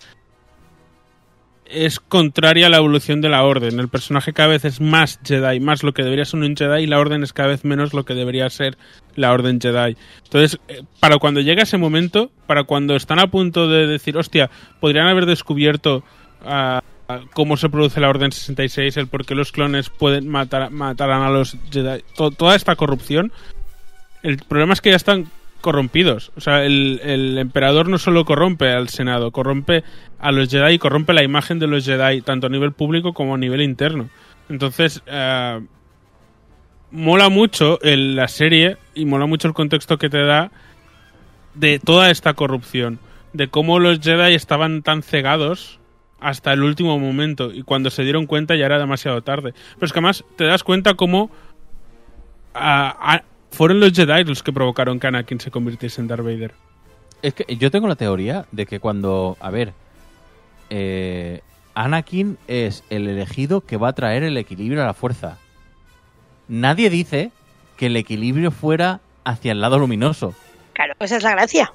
Es que yo no, yo tengo totalmente la teoría de que, mm, de que Ana, bueno, está la gente que dice Anakin no hizo nada malo. A ver, eh, sí, hostia, hostia, Anakin es- eso es- suena a Franco no hizo nada malo. exacto. Es un genocida que eh, mata a un montón de Eh, No, niños. pero, pero el, el cambio en sí creo que es una de las cosas que están más bien justificadas de, de la trilogía y sobre todo viendo Clone Wars. O sea, em, sobre todo cuando se introduce la figura del Capitán Tarkin que se convierte en Almirante Tarkin en, la, en, las, en las películas originales, que se introduce el personaje en Clone Wars, en ese momento ya eh, te das cuenta de, vale, esto ya está empezando a ir por donde tocaría ir y, es- y lo hace de una forma tan orgánica que no organática, porque si no, No, estaría ay, entrado, por no he Dios. entrado, no he entrado. La profecía, yo siempre, de hecho, yo creí que era la intención de, de Lucas, ¿no? Jugar un poco con los Jedi creen que la que la profecía habla de ellos, pero en el momento en que aparece el niño de la profecía, la el equilibrio de la fuerza está claramente del lado de la luz. Está descompensado.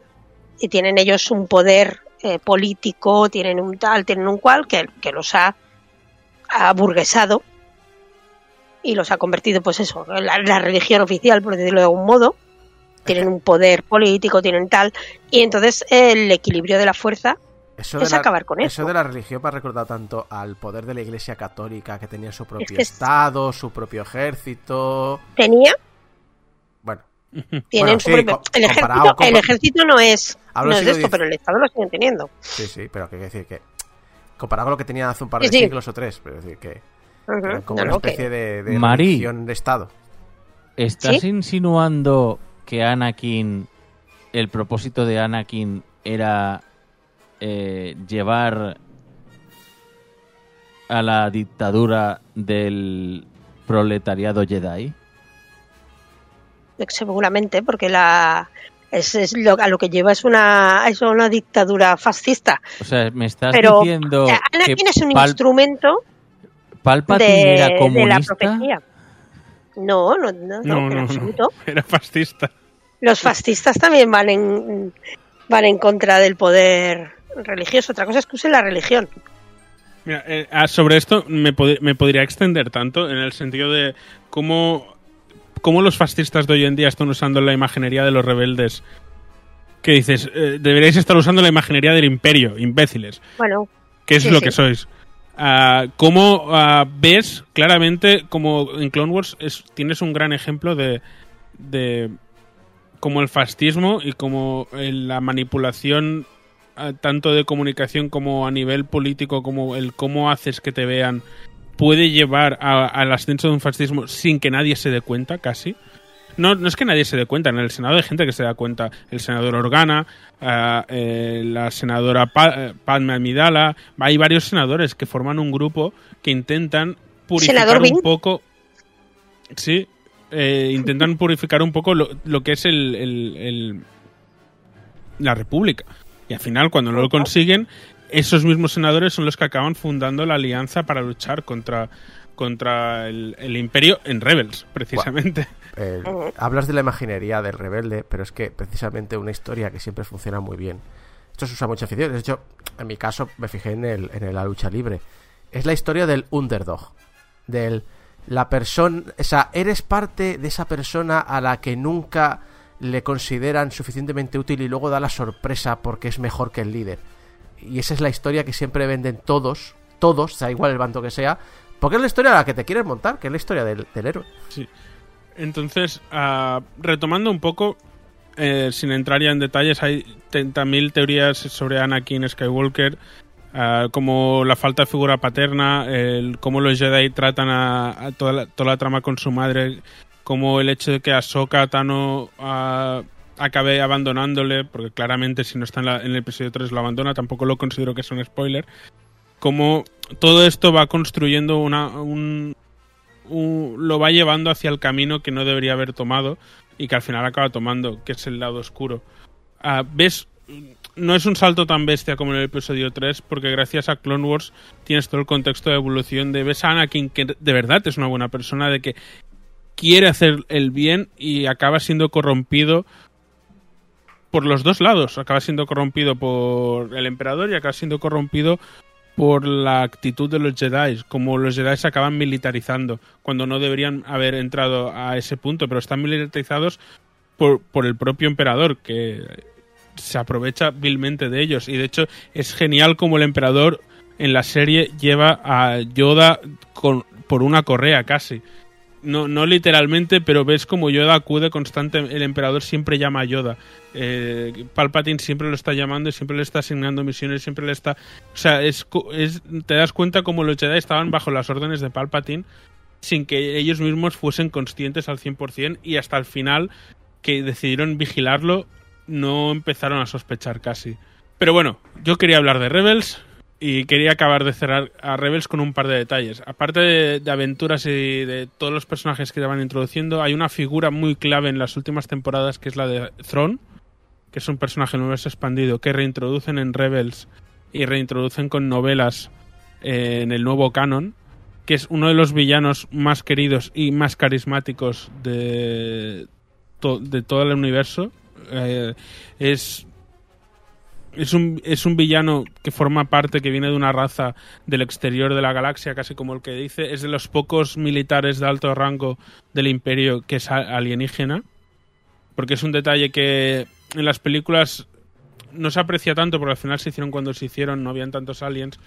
Pero al final el imperio eh, es formado por humanos. O sea, el, el propio Palpatine, eh, como que no le interesa tener aliens cerca. Ah, y lo ves muy claramente en la figura de tanto en Clone Wars como pero sobre todo en Rebels como todos los altos rangos son humanos excepto Thrawn. Pero porque Thrawn aporta una inteligencia militar una ambición y una frialdad sobre todo una frialdad a la hora de actuar que es, es un personaje que lo ves tan calmado.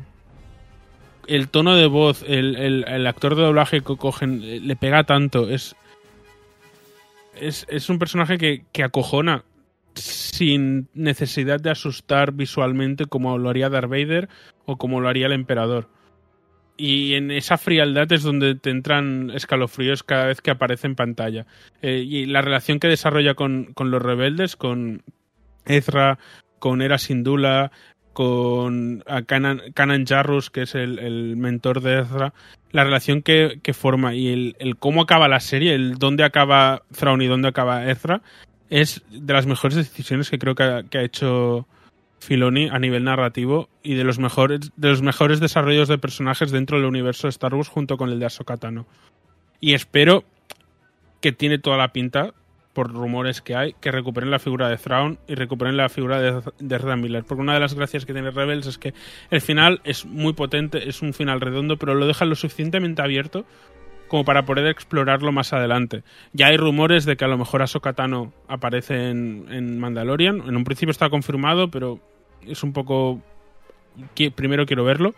Hay muchos rumores de que habrá una serie con Ahsoka. Hay muchos rumores de que se retomarán los personajes de Rebels.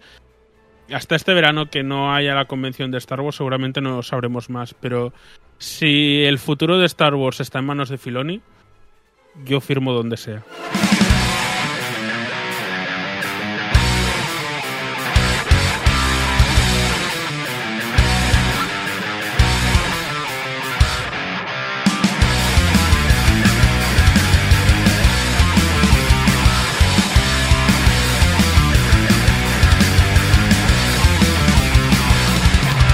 Y hasta aquí ha llegado el programa 718 de Game Over. Muchas gracias a todo el equipo que me ha acompañado: a Alex Llopis, Mari Puello, Fran Galdo, Trofete, que está por ahí dando vueltas, eh, a Kiara, que si habéis oído pisaditas de, un perrete, es el, el perro de Alex, o la perra de Alex, mejor dicho. Tony Temorro, eh, Javi Gutiérrez y servidor de ustedes Isaac Viana, que ha estado, pues esto, las dos horas de programa más o menos acompañándoos. Muchas gracias a todos los que nos escucháis. Recordad que nos podéis ayudar a mantener los MP3 en, internet ah, gracias a portalgameover.com barra donaciones. Ese dinero va directo a nuestro proveedor de servicios. Ese dinero nos ayuda a pagar el facturón cada vez que cada que llega, pues eso, al final de año. Eh, recordad también que en las redes sociales estamos como Portal Game Over y que nos podéis escuchar en falso directo ahora mismo en Radio Despí pero también en descarga directa en nuestra página web, en iTunes, programas de podcast, iBox, YouTube y Spotify. Recordad que nos Y podéis... en- Discord. y- y- y bueno, eh, eh, espérate, espérate, que lo tengo apuntado en el guion. El Discord. Record- recordad enviarnos vuestros mensajitos de amor a público arroba portalgameover.com y vuestros mensajes de odio a ya tengo Discord en el, en el guion eh, Tony lételo arroba portalgameover.com No, no, no. esto debería haber sido maldito Tumnuk, hijo puta. Tum, Tumnuk eh, capitalista horrible, horripilante eh, arroba portalgamer.com y recordad también lo dicho que estamos en Discord eh, tenemos ahí un, un servidor de Discord propio en el que se ha cre- creado una comunidad. Somos ahí más de 100 retars hablando entre nosotros eh, compartiendo precios de nabos y demás y que nos lo estamos pasando muy bien Volvemos la semana que viene, si no pasa nada, con el programa 719 de Game Over, con más análisis, con más secciones, con más juegos. Hasta entonces, adiós.